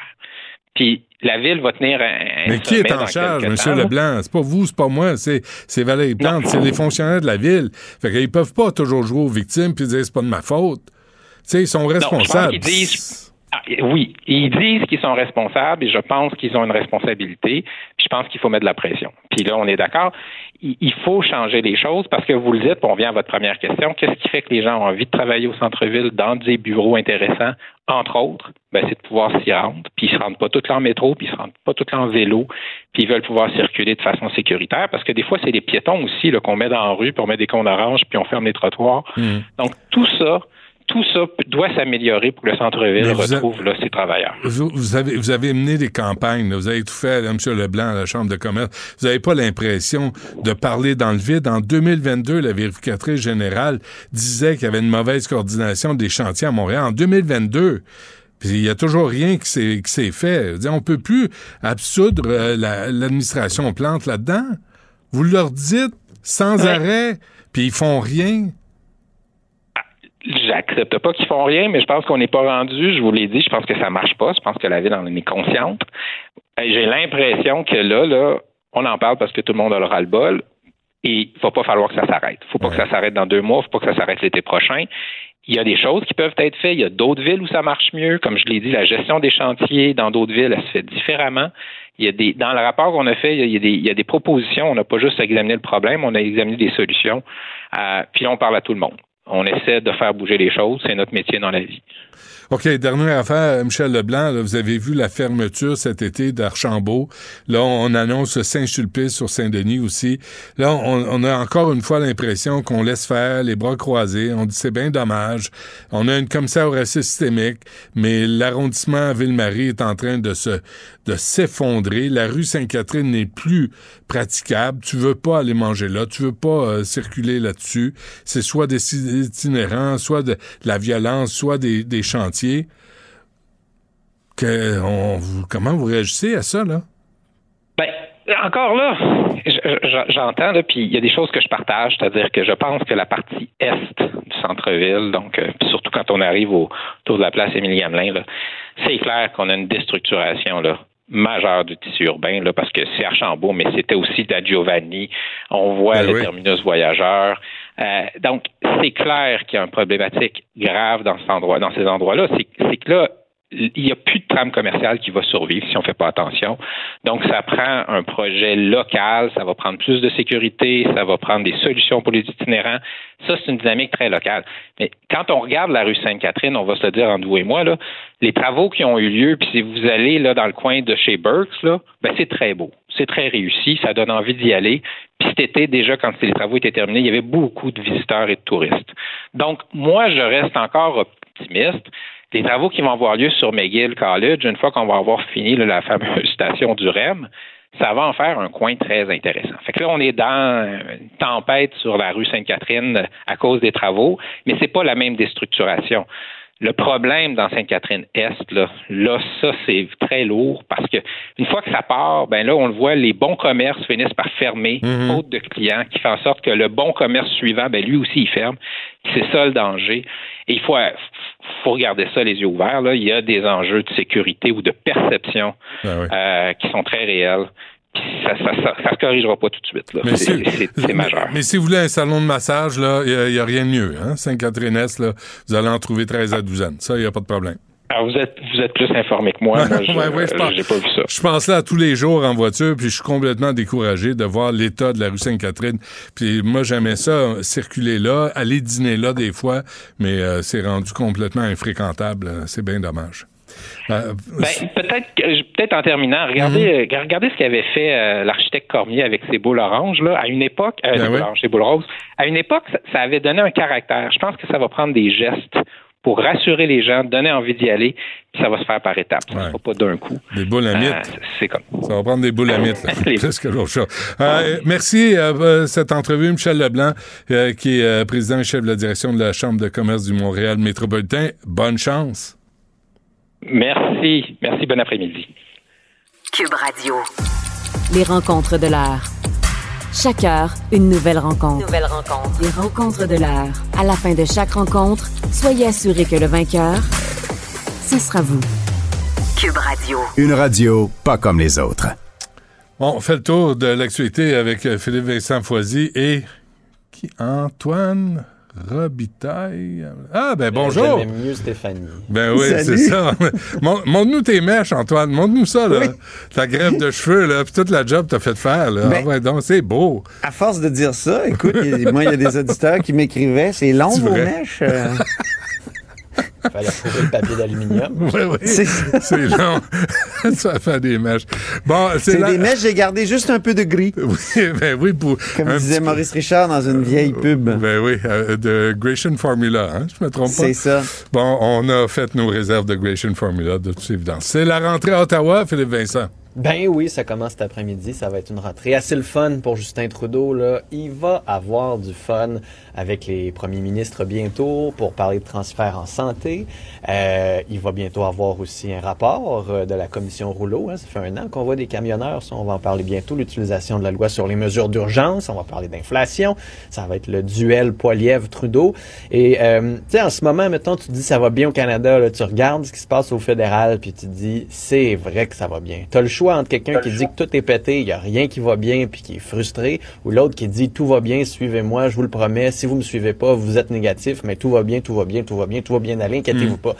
C'est un petit peu le choix qu'on a euh, en ce moment. On va aussi parler d'armes à feu, hein, parce que le projet de loi tant controversé sur les guns.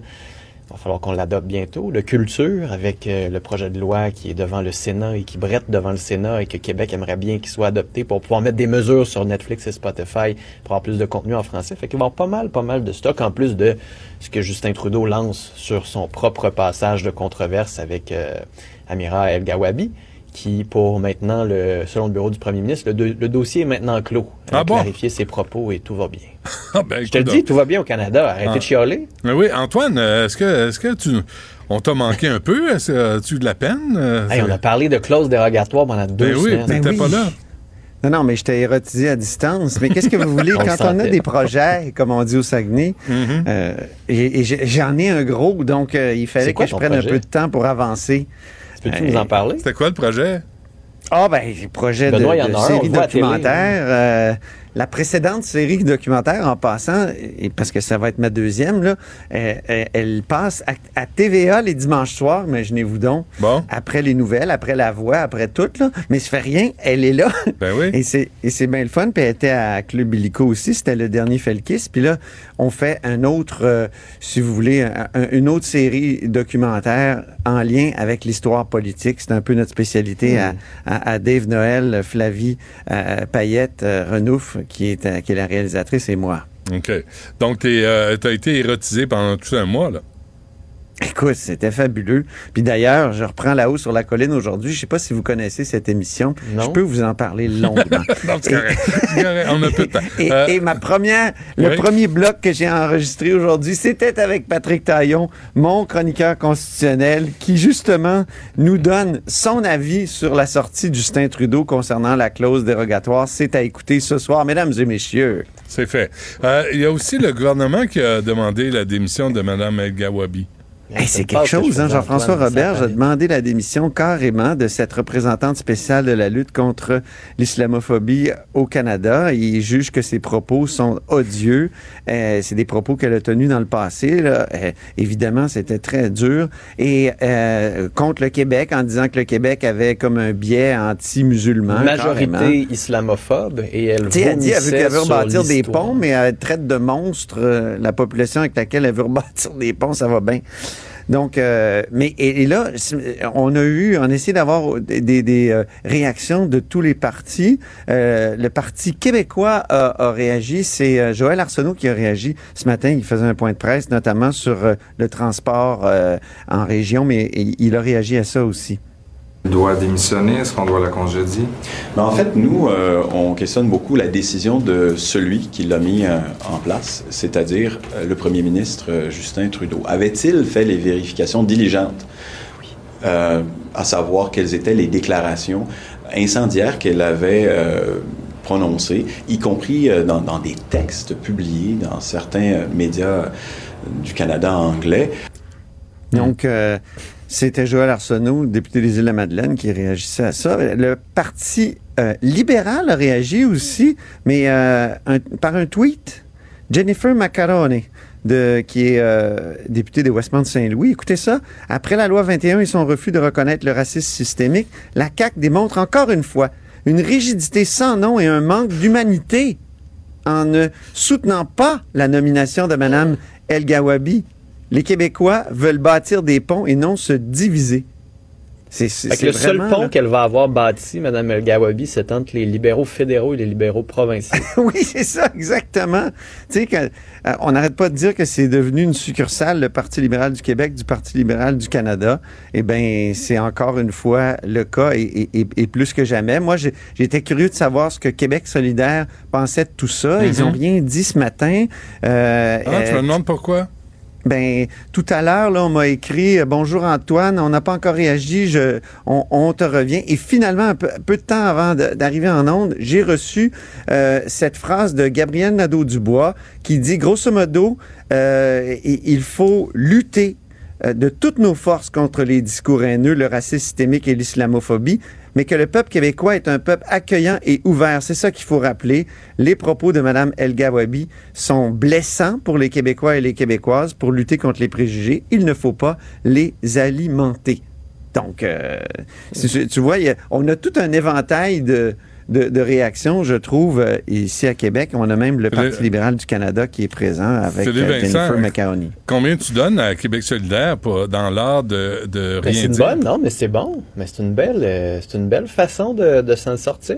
À la fois, tu dénonces le problème, puis après ça, tu critiques aussi l'utilisation des propos. pieux. C'est bien. Puis Ben. en bout de ligne, c'est, mais c'est bien de ligne- lutter contre le discours haineux, Ouais, euh, ouais. non? Ouais, C'est tout dans- est beau là-dedans. Là. Non, non, Ben oui, beau. il me semble que c'est- c'est assez correct. Est-ce, est-ce que ce serait pas temps de définir, ce serait pas temps de définir c'est quoi l'islamophobie? Parce que c'est juste la critique de l'islam.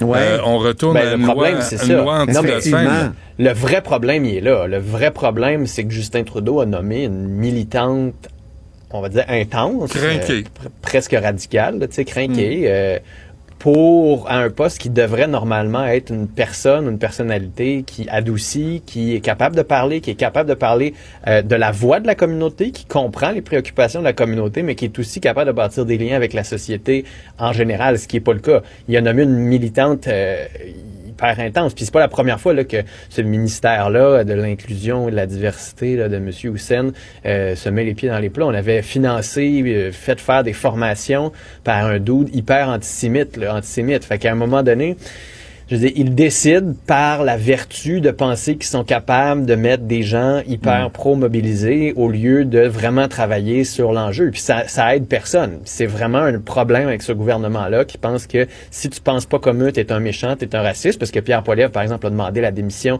de Mme Gawabi. Donc ça, ça alimente les attaques politiques de Justin Trudeau. Le Bloc va demander tantôt de la rencontrer peu comme le PQ avait fait avec euh, Sandro Grande, là, de dire on a le droit à une deuxième chance, mais donné, elle s'est pas encore excusée, c'est pas Mm. vrai que les propos ont été clarifiés. Donc, M. Trudeau le sait, le fait pertinemment, et en ce moment, il est capable de faire du capital politique auprès des, des, des, des, musulmans. J'ai une question pour vous deux. Est-ce Ouais. qu'il serait pas temps qu'on ait qu'on nomme un commissaire ou une commissaire à la québécophobie? Ah, c'est bon, ça. Quelqu'un qui va dire, là, ça va faire. Amir Attaran, là, toi, ça va faire. Toutes les insultes, les injures, les accusations vides contre le Québec, ça suffit. Mais là, il y a personne. on est capable, les- on est capable de se défendre. Ben non, les ça prend un accusations, porte-parole euh, quelque part, là. Les accusations gratuites aussi, les liens, il y a des liens qu'on fait aussi entre euh, Ouais, oui. certains attentats. Je pense à l'attentat de Québec qu'on a commémoré hier et euh, tu sais, l'esprit québécois en général. Tu sais, on, on, on dit, ben regarde, c'est arrivé, donc on, va, on, voit, on voit bien. Hein? Ben, l'attentat de London, là, Mme Gawabi a fait un lien direct avec la loi 21, ce qui est scandaleux. c'est Incroyable. C'est scandaleux. Ça s'est passé en Ontario. Écoute, les, les attentats au- en, en Espagne, là, c'est de la loi 21. Le Canadien perd 5-0 contre les sénateurs, c'est la loi 21. Hey, Mhm. Prenez vos pilules aux 4 heures, vous autres là. là. Il y a ma collègue Raquel Fletcher de, de, de- de- d'un média euh, anglophone ici. Euh, maintenant, elle travaille pour un média francophone, pardon, est à nouveau. Euh, elle a écrit un livre qui s'intitule Who Belongs in Québec?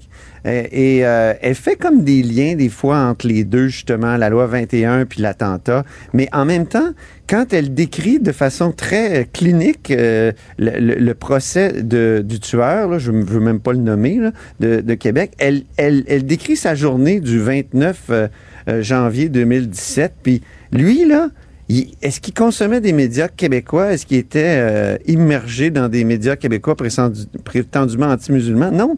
Il est allé sur des sites américains. Euh, Et, et- et c'est le tweet de, de Justin Trudeau, That made him lose it, qu'elle écrit, Raquel Fletcher. Et, et- c'est en lien avec des publications anglophones. Euh, Il n'y a, pas de rapport avec, euh, avec le Québec là-dedans, mais et, de l'extérieur du Canada même. Tu sais, c'est... C'est euh, intéressant, ça. c'est en lien avec Ben euh, oui. Donald Trump, son Muslim ban et tout ça, qui lui appuyait. Euh, on est. ben, C'est ça qui, m- qui, qui est fâchant, c'est que ça n'a pas rapport avec le Québec, le- le- l'espèce de, de culture dans laquelle ce, ce tueur-là Non, baignait. on n'en veut pas de ça. Mais ça, ça, ça éclabousse quand même le Québec, où c'est commode pour certaines personnes Mm. qui veulent, euh, Mais c'est qu'au lieu d'avoir un- condamner le Québec euh, et, et- et son choix de type de laïcité, qui est un type plus européen. euh, et C'est lieu euh, d'avoir un vrai débat, tu sais, sur... je sais pas, la- Parce que les- il y a- tu vas parler dans les communautés musulmanes, il y a, il y a un sentiment d'islamophobie, il y a un sentiment de marginalisation ou de discrimination. Puis en ce moment, cette nomination-là aurait dû avancer la discussion. Tu sais, peut-on que chacun ait une réflexion ou qu'on en parle ou qu'on puisse entendre ce que certaines communautés ressentent, mais au lieu d'avoir cette discussion-là qui aurait été utile collectivement pour tout le monde, on a juste jeté de l'huile sur le feu de la colère de certains qui, en ce moment, occupent toute la place. Et c'est ça, je trouve, la plus grave erreur. Parce qu'il y en a du sentiment anti-musulman. Moi, je, je, je Ben oui. nie certainement pas. Là. Il, est- Mais il y a il du eu des- sentiment anti-asiatique, anti mais Benoît, latino. il y a des Non, sentiments il y en a anti- partout. mais ben il y en a qui en font. Il y a de la discrimination. Ben, il y en a partout. Puis Puis il y a des là, on parle de la communauté musulmane qui sent qu'il y a de la discrimination. Oui, mais il faut arrêter- une personne. faut arrêter d'en faire un- une cible politique parce que du Ben, mais racisme, c'est il y de la en politique a. identitaire à la Trudeau qui enflamme les passions plutôt que d'essayer de régler le problème. Exactement. Et là, on, pré- on présente une communauté comme des victimes. Alors, et ces victimes-là se disent la, la société ne veut pas de nous, puis on se retourne contre cette société-là, ce qui n'est pas le cas. Puis on pourrait faire l'exercice dans toutes les communautés au Québec. Il y a du racisme, oui, mais du racisme systémique, là, qu'on vise des gens en particulier, moi, je je, je veux pas accepter ça, je veux pas euh, croire à ça. Euh, euh, on se laisse sur euh, le mot sur M. Legault, Antoine? Oui, rentrer demain, nous, ici, à l'Assemblée nationale, je pense qu'il est en terrain extrêmement miné. C'est typique du deuxième mandat. Hein? Le premier mandat, on essaie de régler les affaires, des promesses qu'on a, qu'on a faites. Là, en plus, il y a eu la pandémie. Puis là, deuxième mandat, ça craque de partout. Et, là, santé, éducation, énergie et français aussi, euh, c'est des sujets énormes qui vont euh, tenir euh, M. Legault euh, très occupé. Puis je lisais Marco Belair Cirino dans, dans Le Devoir, très bon texte, euh, où, où il dit que le premier ministre dit maintenant, on laisse faire les sondages, on laisse faire la revue de presse. C'est typique ça aussi des deuxièmes mandats. On, M. Legault, il sait probablement dans, dans son fort intérieur qu'il sera pas là pour un troisième. C'est, en tout cas, c'est très rare. C'est le mandat du leg, là. C'est ça, c'est le mandat. On veut laisser quelque chose. Il faut un peu euh, foncer sans trop se soucier, de- notamment de, de- de ce que l'opinion publique pense, de ce que les médias pensent. Alors, euh, on va voir ce qu'il va c'est réussir injuste, à pense. régler, mais c'est, ça commence vraiment demain là, bon. avec. euh, ouais, voilà. Parfait. Monsieur Reptal, Monsieur Foisy, merci. On se refait Hey, ça. c'était un demain. plaisir de vous retrouver. Ben oui, bon retour, Antoine. Les rencontreux. Ciao. La Banque Q est reconnue pour faire valoir vos avoirs sans vous les prendre. Mais quand vous pensez à votre premier compte bancaire, là, tu sais, dans le temps à l'école, là, vous faisiez vos dépôts avec vos scènes dans la petite enveloppe. là. Hmm, C'était bien beau. Mais avec le temps, à ce compte-là vous a coûté des milliers de dollars en frais, puis vous ne faites pas une scène d'intérêt. Avec la Banque Q, vous obtenez des intérêts élevés et aucun frais sur vos services bancaires courants. Autrement dit, ça fait pas mal plus de scènes dans votre enveloppe, ça. Banque Q. Faites valoir vos avoirs. Visitez banqueq.ca pour en savoir plus.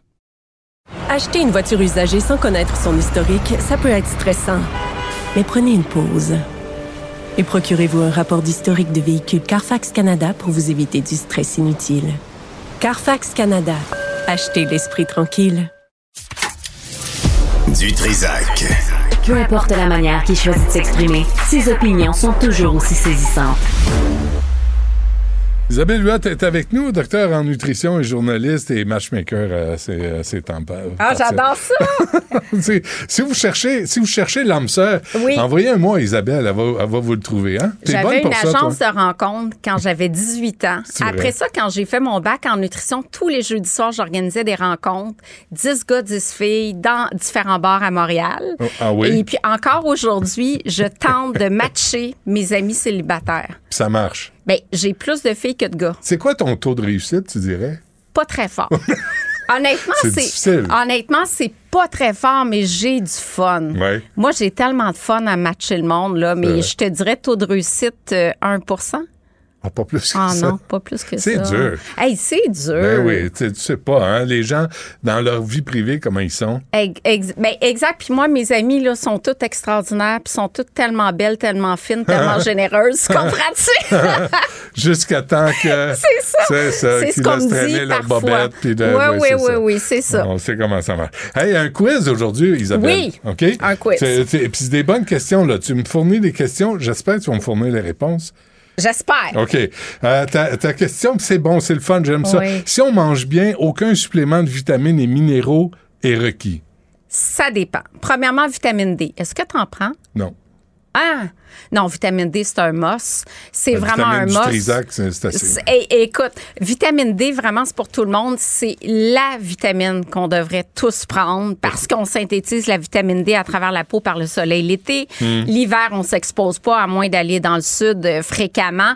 On a besoin de vitamine D, pas juste pour les os, là, pour diminuer le risque de cancer du côlon, pour le système immunitaire. Les gens qui ont des carences en vitamine D avaient plus de risques d'avoir des complications de la COVID. Il y a vraiment un rôle important de la vitamine D. Puis les sources alimentaires sont peu nombreuses, un petit peu dans le lait, les boissons euh, enrichies, un petit peu dans le poisson, un peu dans les œufs. Mais bref, pour atteindre les recommandations, c'est quand même possible à travers l'alimentation.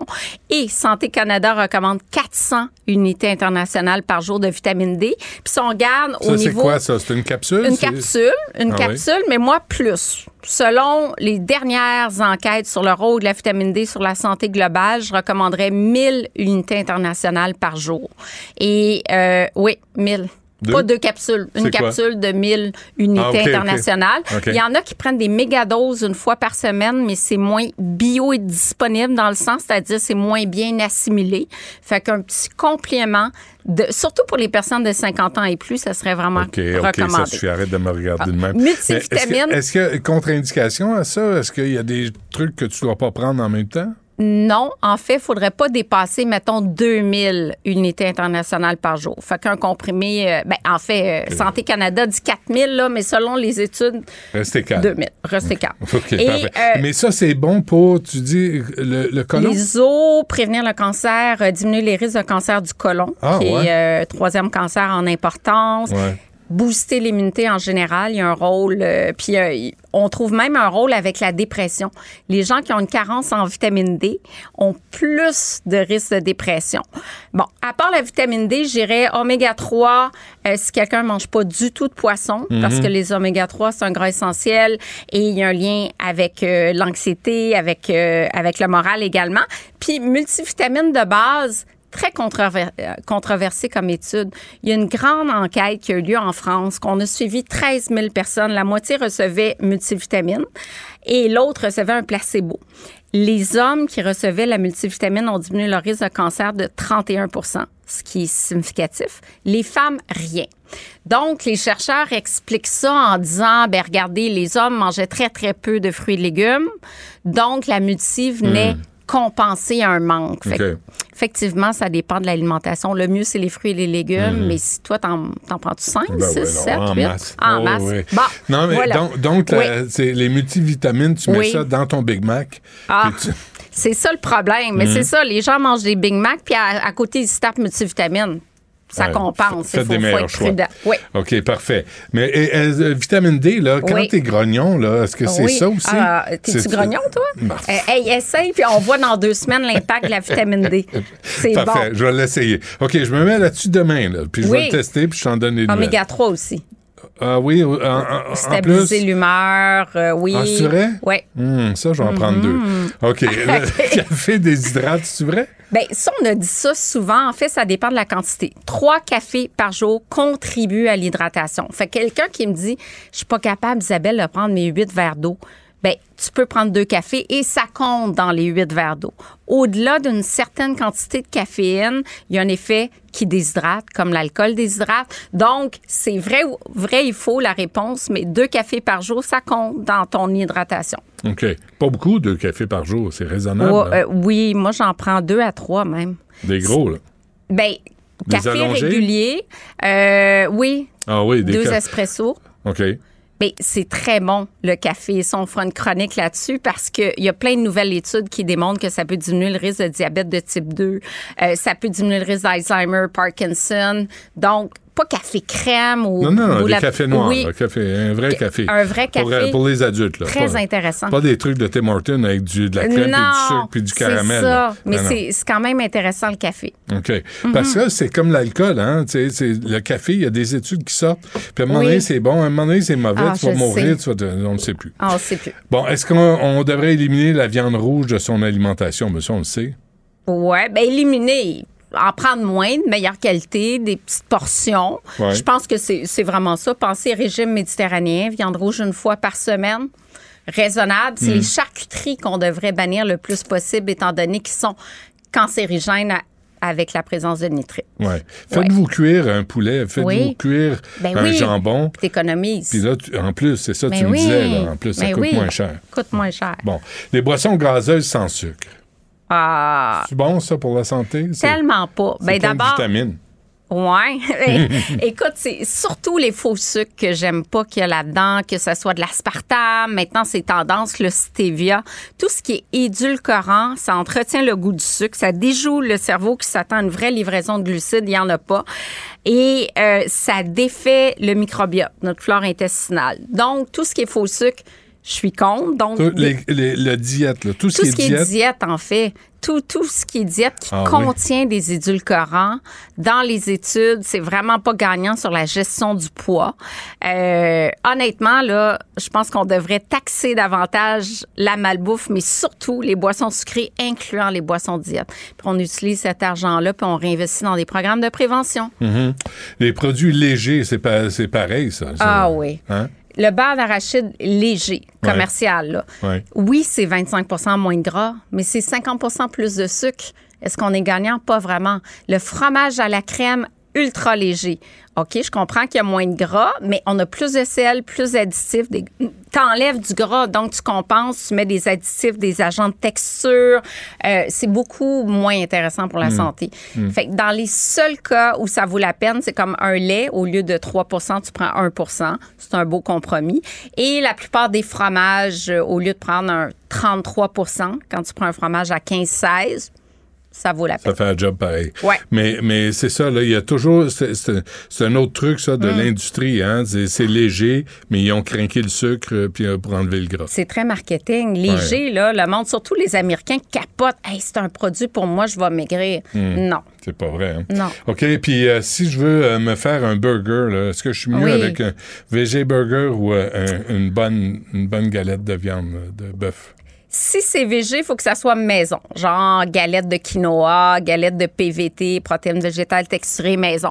Le commerce, là, j'ai fait plein, plein de bancs d'essais dans le journal de Montréal où j'ai Mhm. vraiment comparé le régulier avec le vegan ou le végé. 50% du temps, le régulier. Ben, en fait, c'était kiff-kiff. Parfois, c'est meilleur le végé, parfois, c'est meilleur le régulier, mais faut être prudent parce que c'est souvent super transformé, les aliments véganes du commerce, puis il y a plus d'additifs, puis il y a plus de sel. Donc, c'est pas gage de santé. OK, si tu fais un burger chez nous, là, un Ah burger oui. au porc, qui est, qui, est- qui, Ouais. qui est- qui est maigre maintenant, le porc, là, Ben c'est oui, plus comme avant. parfait. là. Ça, c'est mieux que du Ça bœuf. risque d'être mieux que du Beyond Burger, par exemple. Parce Beyond moins Meat. salé, moins de dedans. Voilà. OK. Voilà. Bon, parfait. La dernière, une Oui. femme risque plus de décéder d'un cancer du sein que de maladie cardiovasculaire. Eh non, c'est tellement l'inverse. Les femmes courent cinq fois plus de risques de mourir de maladies cardiovasculaires que de cancer du sein. Et pourtant, elles se sentent pas concernées. Puis ça, on va en reparler parce que c'est tellement important de parler de santé du cœur au féminin. Là. Je veux qu'on en fasse une chronique complète. OK, moi, j'a- j'avais compris que la ménopause protégeait les femmes. Ou, euh, Au contraire, à la ménopause, le risque augmente, en Augmente flèche parce qu'on n'a plus la protection des estrogènes. OK, ben, on s'en parlera parce que c'est quand même Oui. important. Fait que là, tu vas aller prendre un verre de vin pour dîner. Pour souper, peut-être. Pour Je crois que c'est lundi. Hein, je ben, vais faire une petite pause. Deux verres de vin d'alcool par semaine. Lâchez-moi donc. Non, non. Martin Junot m'a pété une l'autre jour. Là, puis il dit, là, ça suffit. Euh, non, mais moi, je suis un peu de la vie de Juno. Là. Un verre de vin, surtout rouge, en mangeant, c'est le modèle méditerranéen. Deux, c'est très, très, très sévère. Fait que faut nuancer. Ah faut avoir un peu de plaisir dans la vie, maudite Ben oui. Hein, il y a des Moi, je suis très vino, tu le sais. Ah, ça a l'air que oui. Ah, Isabelle Huot, euh, merci. Merci. À la prochaine. La Banque Q est reconnue pour faire valoir vos avoirs sans vous les prendre. Mais quand vous pensez à votre premier compte bancaire, tu sais, dans le temps à l'école, là, vous faisiez vos dépôts avec vos scènes dans la petite enveloppe.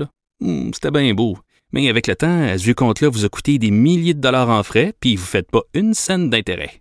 Avec la Banque Q, vous obtenez des intérêts élevés et aucun frais sur vos services bancaires courants. Autrement dit, ça fait pas mal plus de scènes dans votre enveloppe, ça. Banque Q. Faites valoir vos avoirs. Visitez banqueq.ca pour en savoir plus. Acheter une voiture usagée sans connaître son historique, ça peut être stressant. Mais prenez une pause. Et procurez-vous un rapport d'historique de véhicule Carfax Canada pour vous éviter du stress inutile. Carfax Canada. Achetez l'esprit tranquille. Une voix qui porte, des idées concrètes, des propos qui résonnent. Benoît Dutrisac, déstabilisant, juste comme on aime. La rencontre du rocher du Trisac. Dans ce cas-ci, est-ce que c'est criminel? Pantoute. Une dualité qui rassemble les idées. Mais non, tu peux pas dire ça. On rembobine cette affaire-là. Non, non, non, non. Prends soin de toi, là. Oui, Hein, tu me protèges. Je le sais.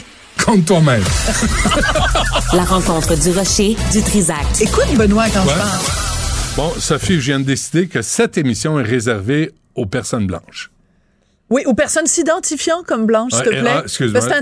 L'auto. Non, non, mais excuse-moi, ça commence très Ouais. mal ton affaire, Benoît. ouais. Parce que l'important aujourd'hui, Mm. c'est le ressenti, c'est l'auto-identification. Les gens Mm. s'auto-identifient comme femmes, s'auto-identifient comme autochtones, s'auto-identifient comme noirs. Alors, la raison pour laquelle on parle de ça, évidemment, mon cher Benoît, c'est euh, le 17 février, donc en plein milieu du mois de l'histoire des Noirs, le Centre national des arts à Ottawa, qui est un organisme culturel euh, fédéral, financé donc avec les impôts de tous les Canadiens, va présenter une soirée réservée au public noir. Je m'explique.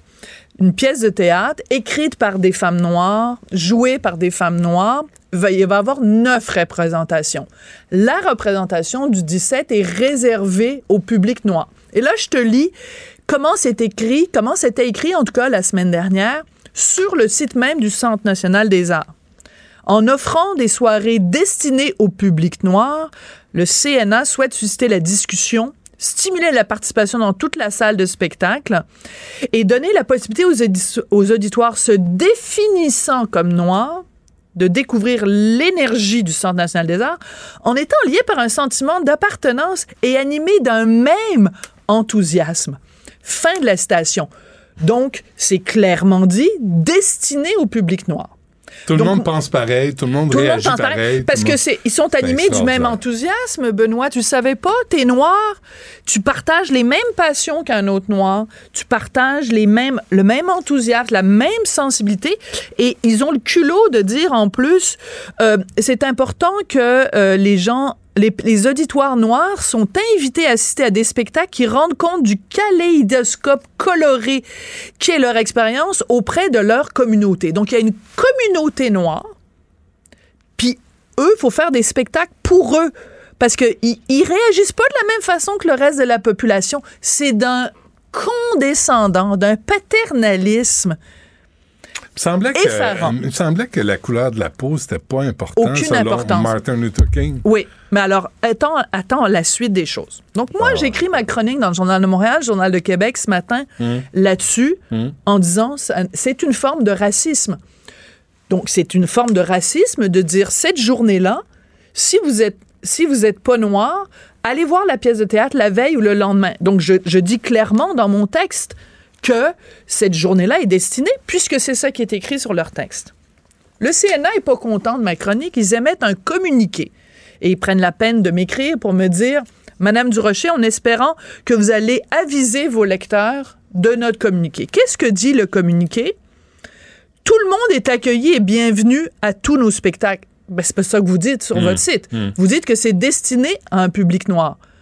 Donc, ce qu'ils sont en- simplement en train de nous dire, c'est qu'il n'y aura pas une police à la, à la porte pour empêcher quelqu'un de rentrer. Mets-toi dans la situation suivante. Sur le site du CNA, ça dit le 17 février, c'est pour un auditoire qui se définit comme noir. C'est destiné au public noir. C'est réservé aux noirs pour que les noirs puissent partager leur sentiment d'appartenance. Toi, si t'es blanc, puis tu te présentes là le 17 février. Parce que t'as le goût d'embarquer. Non, mais c'est parce que. Non, mais c'est pas Non, vrai que t'as pas, t'as pas besoin qu'il y ait une police à l'entrée qui dise de pas venir. Ce serait suicidaire d'aller là le 17 février. Voyons donc. Encore, tu te sens pas le bienvenu, en tout cas. Ben, tu te sens pas le bienvenu. Puis Ouais. surtout qu'on dit, il faut laisser l'occasion à ces gens-là, entre guillemets, de pouvoir partager une expérience commune. Ben, ça veut dire que t'es pas le bienvenu, Benoît. Ça. veut dire que moi, je suis Ça pas va à le bienvenu. l'encontre de tout ce qu'on a. Mais surtout, Ce sur quoi on mais c'est d'une débilité incommensurable parce qu'on nous dit les soirées blackout visent à changer la. OK. Ils ont fait un sondage à un moment donné en disant aux gens euh, qu'est-ce qui vous empêche, par exemple, d'aller au théâtre? Qu'est-ce qui Mm. vous empêche d'aller au Centre national des arts? Et une, un- quelque chose qui est revenu souvent, c'est une perception que les gens avaient les arts de la scène, c'est pas pour les gens comme moi. Mais le, ils nous disent pas que le sondage a été fait ou que les gens noirs ont dit je vais pas au théâtre parce que c'est pas fait pour les gens comme moi. Ils ont, Mm. ils ont fait un sondage à- at large là, dans la population canadienne. Puis le principal obstacle à la participation des gens pour aller au théâtre, c'est c'est pas pour des gens comme moi. C'est possible que il y ait plein de gens blancs, jaunes, rouges, de tout, mauves qui disent ça me tente pas d'aller au théâtre parce que je ne me reconnais pas dans le théâtre. Non, ils ont ça me tente. Mais je ne me sens pas le bienvenu. Voilà. J'aimerais ça embarquer dans l'expérience, puis la partager, puis de Voilà. ramener ça la communauté, puis d'aller voir ce spectacle-là. C'est, le fun, puis tu rentres là, que tu sois blanc, que tu sois jaune, ça n'a aucune Voilà. importance. Donc- Mais là, aujourd'hui, ça a de l'importance. Alors, eux, ils disent, ça, c'est le Centre national des arts qui parle, ils disent les soirées blackout, mais c'est comme ça que ça s'appelle. C'est une soirée qui s'appelle Black Out. Black in. Blackout. Non, parce qu'on fait un blackout de tout ce qui est pas black. OK. Un blackout. Mais je peux pas être black in. La soirée s'appelle Blackout, puis ils nous white. disent c'est pas vrai qu'on demande aux gens qui sont pas noirs de pas y aller. Ben voyons, on, on joue sur les mots là. Vous êtes vraiment là, vous êtes des des, des taouins là, c'est n'importe quoi. Alors ils disent les soirées Blackout visent à changer cette perception que les gens c'est pas du théâtre pour eux, en créant un environnement accueillant où les personnes noires on n'est même plus dans les personnes s'identifiant comme noires, là. On est revenu à les personnes noires peuvent se réunir, écoute ça, et prendre part à une expérience théâtrale avec d'autres membres de leur communauté. Mais vous êtes en train de nous dire que vous voulez que ces soirées-là soient juste pour les gens de la communauté Moi, noire? j'aimerais, j'aimerais voir leur réaction si on organisait ça juste pour les Blancs. Mais, ça, mais ça, ça n'arrivera jamais. Non, non, mais ça n'a pas à arriver. On veut pas ça. Mais on ne veut veut pas inclure ça. tout le monde. On veut, tra- on veut vivre. Le vivre ensemble, c'est ça. Tu fais pas des soirées juste pour les Latinos. Ben Tu non. fais pas une soirée juste pour les gens d'origine asiatique. Une soirée juste pour les femmes. Je veux dire, c'est complètement ridicule.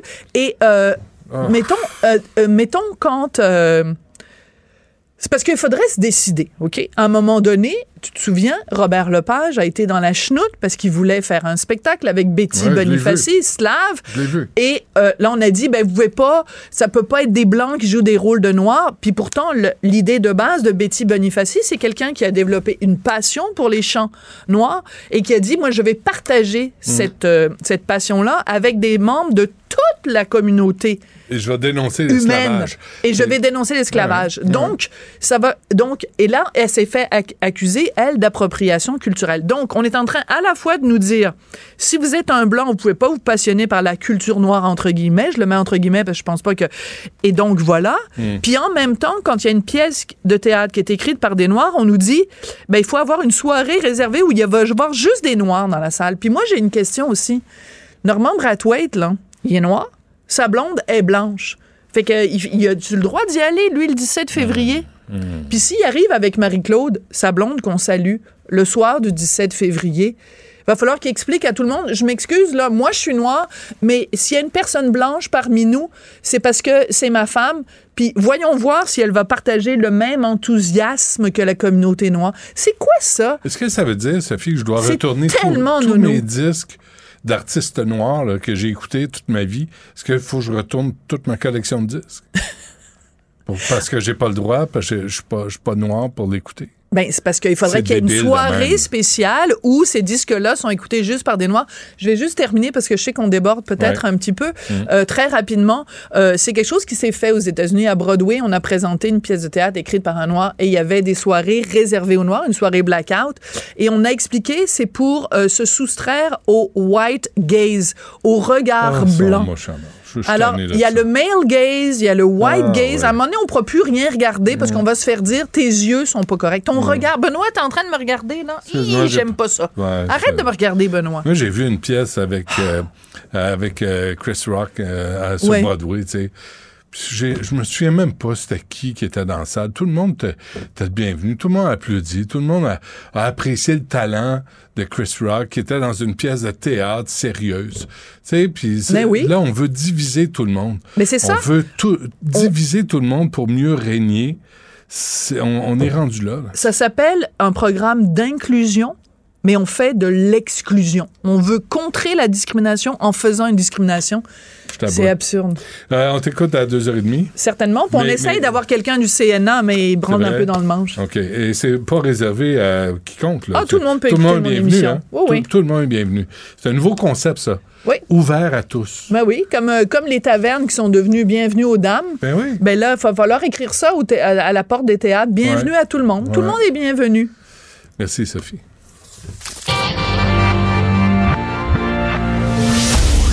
Du Trisac. Il n'a peur de rien, sauf peut-être des qu'on orange. Savoir et comprendre l'actualité. Alexandre Morand-Villouellette. Alex, bonjour. Bonjour, Benoît. Euh, la CAQ demande la démission de qui au juste? Damira El Gawabi, tu sais, c'est cette représentante spéciale de la lutte contre l'islamophobie au Canada, tout juste nommée la semaine dernière par le premier ministre Justin Trudeau. Et là, on a réclamé depuis sa nomination des excuses en bonne et due forme du côté de la CAQ, de par l'entremise du ministre des Relations là, canadiennes, Jean-François Roberge.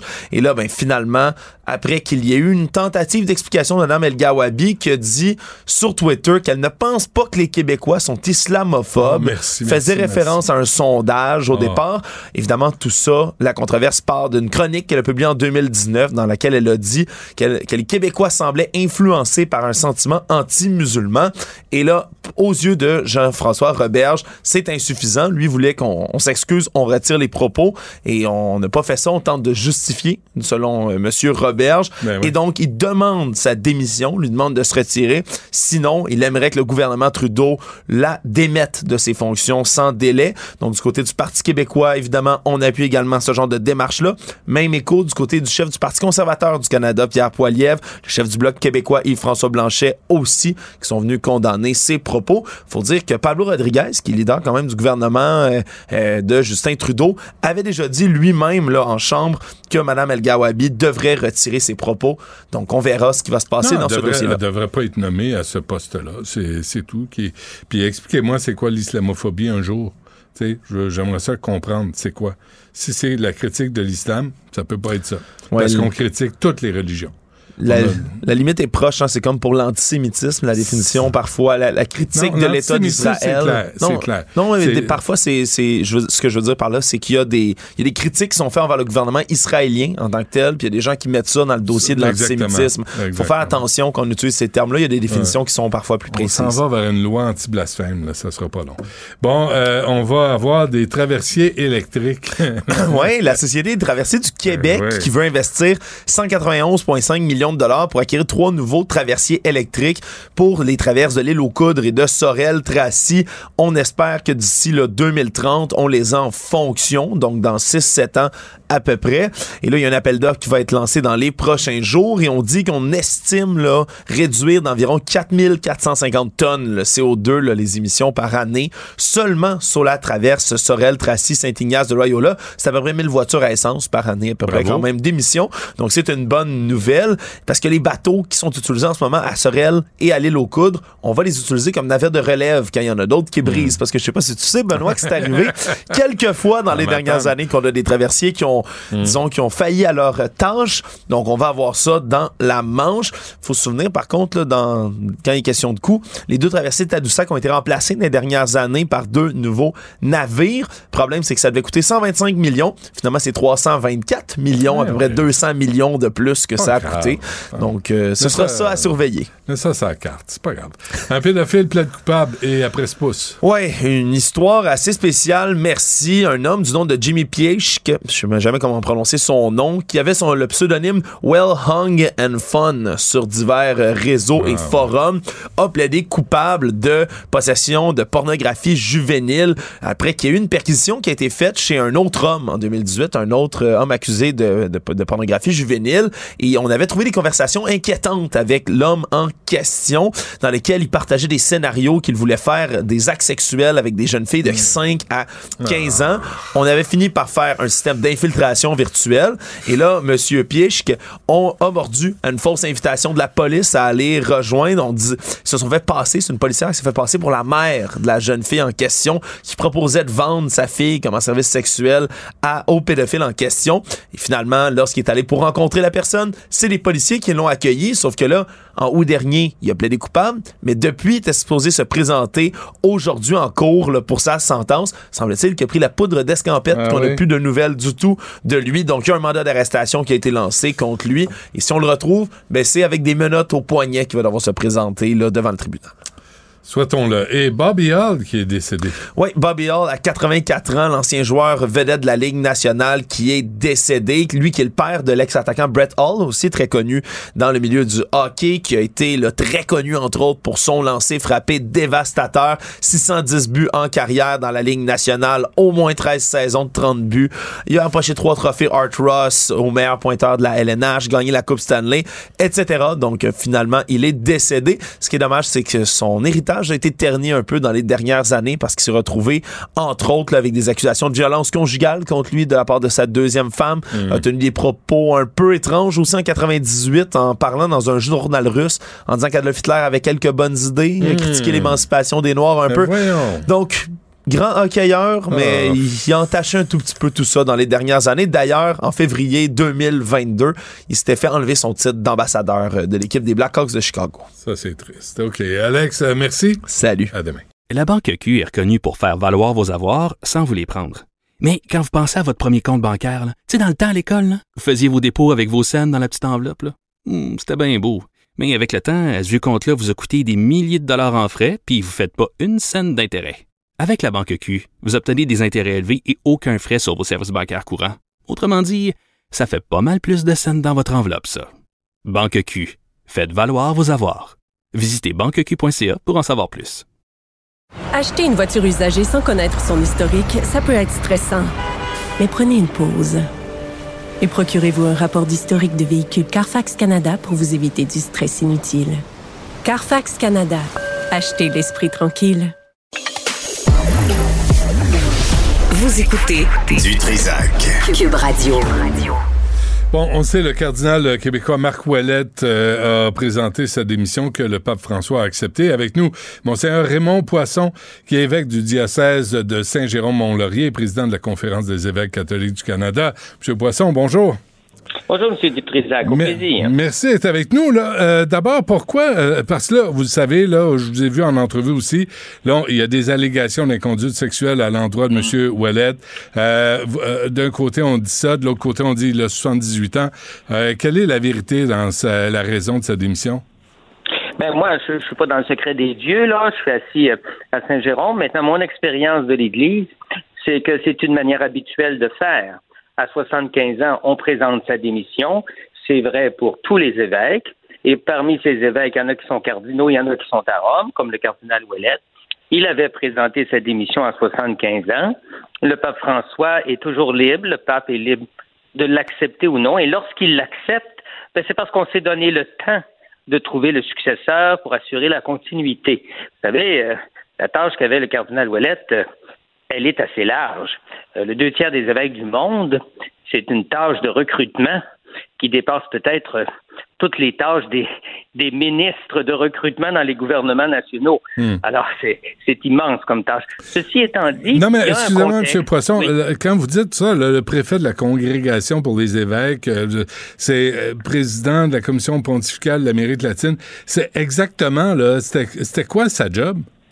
Alors, pour ce qui est du dicaster des évêques, voici. C'est la relation entre tous les évêques du monde, sauf pour ce qu'on appelle euh, les, les diocèses qui relèvent de la, euh, de la, de la nouvelle évangélisation, c'est-à-dire, euh, on appelait ça dans le temps les pays en développement. Alors, c'est les deux tiers des évêques dans le monde, des postes, qu'il faut remplacer. Parce que vous savez comme moi, on ne devient pas évêque à 25 ans.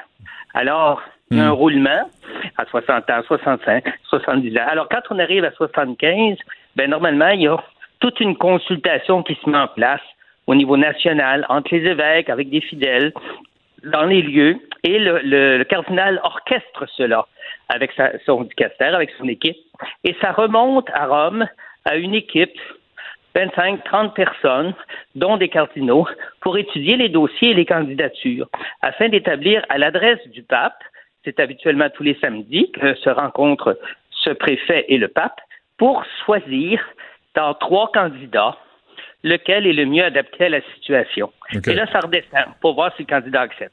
OK. Euh, vous, là, personnellement, M. Poisson, là, comment vous, vous réagissez à ces allégations d'inconduite sexuelle à l'endroit de Marc Ouellet? Euh, Écoutez, dans le- notre société aujourd'hui, euh, on est tolérance zéro sur toute la question des abus.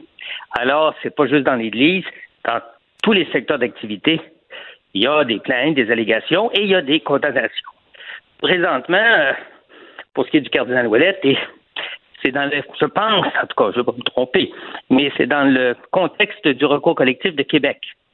Et c'était donc quand il était à Québec et non pas à Rome. Et dans le contexte du recours collectif, ben, vous savez comme moi, là, présentement, c'est pas une condamnation. On n'est pas rendu là. Alors, pour moi, euh, comme le droit nous le rappelle, toute personne a le droit de se défendre. Alors, pour le moment, présomption d'innocence, si je puis dire. Mais euh, l'Église fait sa job. Et à Québec, ils font le job pour essayer de faire la lumière dans les circonstances. Mais C'est toujours l'Église, pénible. mais M. Poisson, l'Église n'a pas fait sa job. là. Euh, L'Église n'a pas rencontré Mme Groslot, n'a pas eu sa version des faits. Euh, Vous pouvez pas me dire que l'Église fait sa job avec tout le nombre, vous le savez, là, que le nombre de curés euh, pédophiles qu'on a cachés, qu'on a transférés de paroisse, on fera pas l'histoire euh, ce matin. là. Bon, Monsieur de Trézac, imaginons. Je viens de vous rappeler que ces événements se reportent à des événements qui sont arrivés à Québec, lorsqu'il était en poste à Québec. À Rome, là, quand il y a une allégation avec un prêtre ou un évêque, on ne peut pas envoyer quelqu'un d'à Rome, de Rome, à chaque fois, rencontrer la personne dans le pays pour voir ce qui s'est passé, ou l'inverse, inviter la personne à venir à Rome pour. On se fie sur l'organisation locale, le diocèse. Et le diocèse, il a un comité, un délégué, il accueille les victimes il prend ses responsabilités, comme toute l'Église au Canada. OK.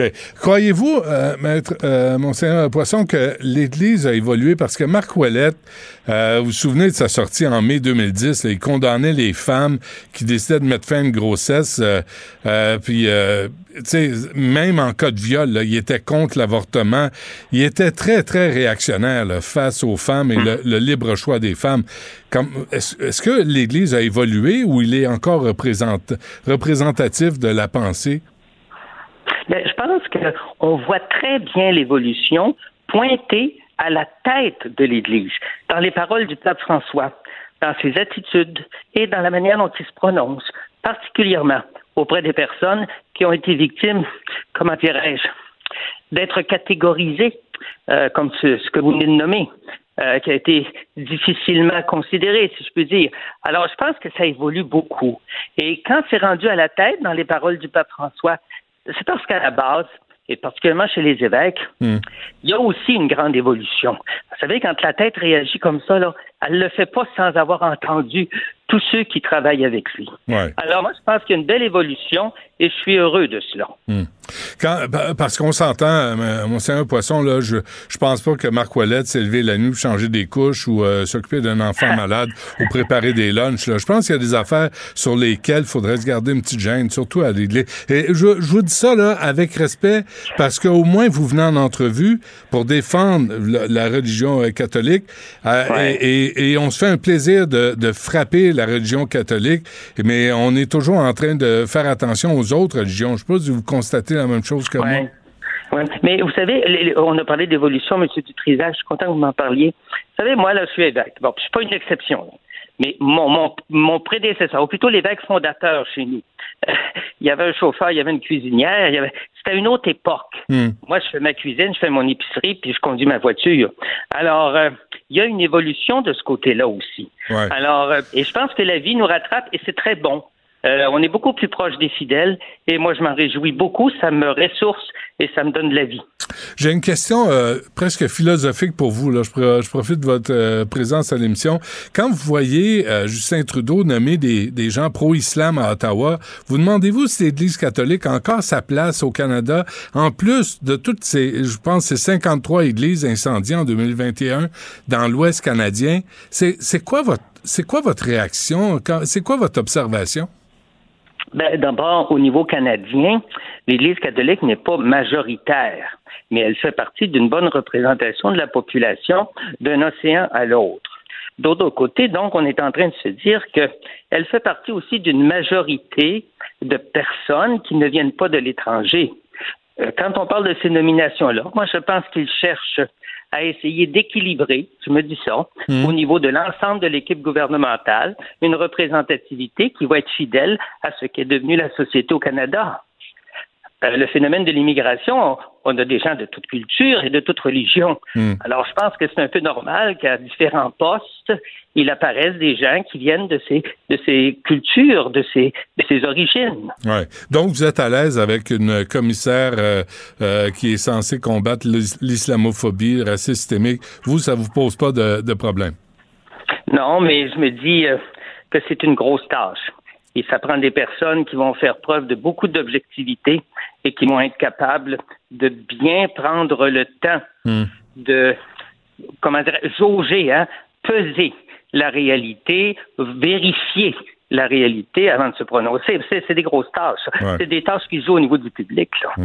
Est-ce que, en conclusion, euh, Monsieur Poisson, est-ce que euh, Marc Ouellet va, va être facilement remplaçable à, à vos yeux là, en termes de, euh, de porte-parole pour l'Église catholique, puis ce qu'il représentait? Euh, moi, je pense que ben, l'Église catholique, c'est sûr que Marc Ouellette avait une, euh, une représentativité plus importante chez nous, parce qu'il vient de chez nous. Maintenant, il n'y en a rien qu'un préfet pour le dicastère des évêques, et ça, ça donne que là, il va venir de l'Amérique du Sud, Hmm. de Colombie, je pense. Alors, ça va être différent, c'est sûr. Mais pour ce qui est de la tâche, c'est sûr qu'on a cherché quelqu'un qui était capable de la remplir, puis on va, on va l'aider. Hmm. Aimez-vous votre job, vous? Beaucoup.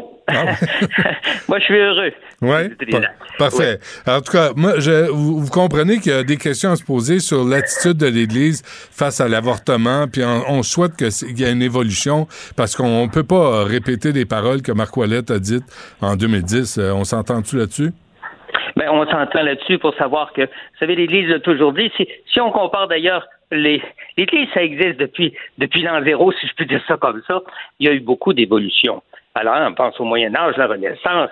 Il y a eu beaucoup d'évolutions. Il va en avoir encore, et tant mieux. Parfait. Euh, Raymond Poisson, qui est évêque du diocèse de Saint-Jérôme-Mont-Laurier. Merci à vous. Bonne chance. Merci. Merci. La Banque Q est reconnue pour faire valoir vos avoirs sans vous les prendre. Mais quand vous pensez à votre premier compte bancaire, tu sais, dans le temps à l'école, vous faisiez vos dépôts avec vos scènes dans la petite enveloppe. Hmm, C'était bien beau. Mais avec le temps, ce compte-là vous a coûté des milliers de dollars en frais, puis vous ne faites pas une scène d'intérêt. Avec la banque Q, vous obtenez des intérêts élevés et aucun frais sur vos services bancaires courants. Autrement dit, ça fait pas mal plus de scènes dans votre enveloppe, ça. Banque Q, faites valoir vos avoirs. Visitez banqueq.ca pour en savoir plus.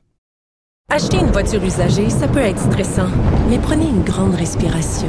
Et imaginez-vous avec un rapport d'historique de véhicule Carfax Canada qui peut vous signaler les accidents antérieurs, les rappels et plus encore. Carfax Canada. Achetez l'esprit tranquille. Joignez-vous à la discussion. Appelez ou textez le 187 Cube Radio 1877 827 2346. Sans retenue, sans tabou, Anaïs Gertin-Lacroix. Anaïs, bonjour. Allô, Benoît? Ah, ton meilleur, Marilyn Manson, euh, il vient d'avoir des mauvaises nouvelles, lui, là. Ben, ça ne cesse, Benoît, les mauvaises nouvelles. Donc, j'ai pas le choix de t'en parler. Ce chanteur-là, qui depuis, je te dirais, les trois dernières années, Benoît, à chaque six mois, et j'exagère pas, il y a une femme qui prend la parole disant Marilyn Manson m'a agressé sexuellement, m'a violé, a été violent à mon égard. Donc là, juste pour te situer ou situer les gens qui se disent, OK, j'en ai manqué un bout. Tout d'abord, en 2021, il y a l'actrice de Game of Thrones, Esme Bianco, qui euh, a accusé Marilyn Manson de viol et de maltraitance. Et c'est ça qui revient régulièrement. Les filles disent, oui, il m'a violé, mais il m'a également maltraité. Et à ce moment-là, Marilyn Manson était sorti disant, euh, conspiration, euh, les femmes veulent me faire tomber en veulent à ma carrière et tout ça. Et là, il y a environ euh, trois semaines de ça. OK, Benoît? Marilyn Manson a conclu un accord avec Esme Bianco. Donc, évidemment, bon, on n'a pas eu de détails, mais en gros, ce qu'on a compris, c'est que l'actrice a dit, moi, j'ai envie d'aller de l'avant. Je suis tannée qu'on me qualifie, qu'on me d'être étiquetée, en fait, la fille qui a été agressée par euh, Marilyn Manson.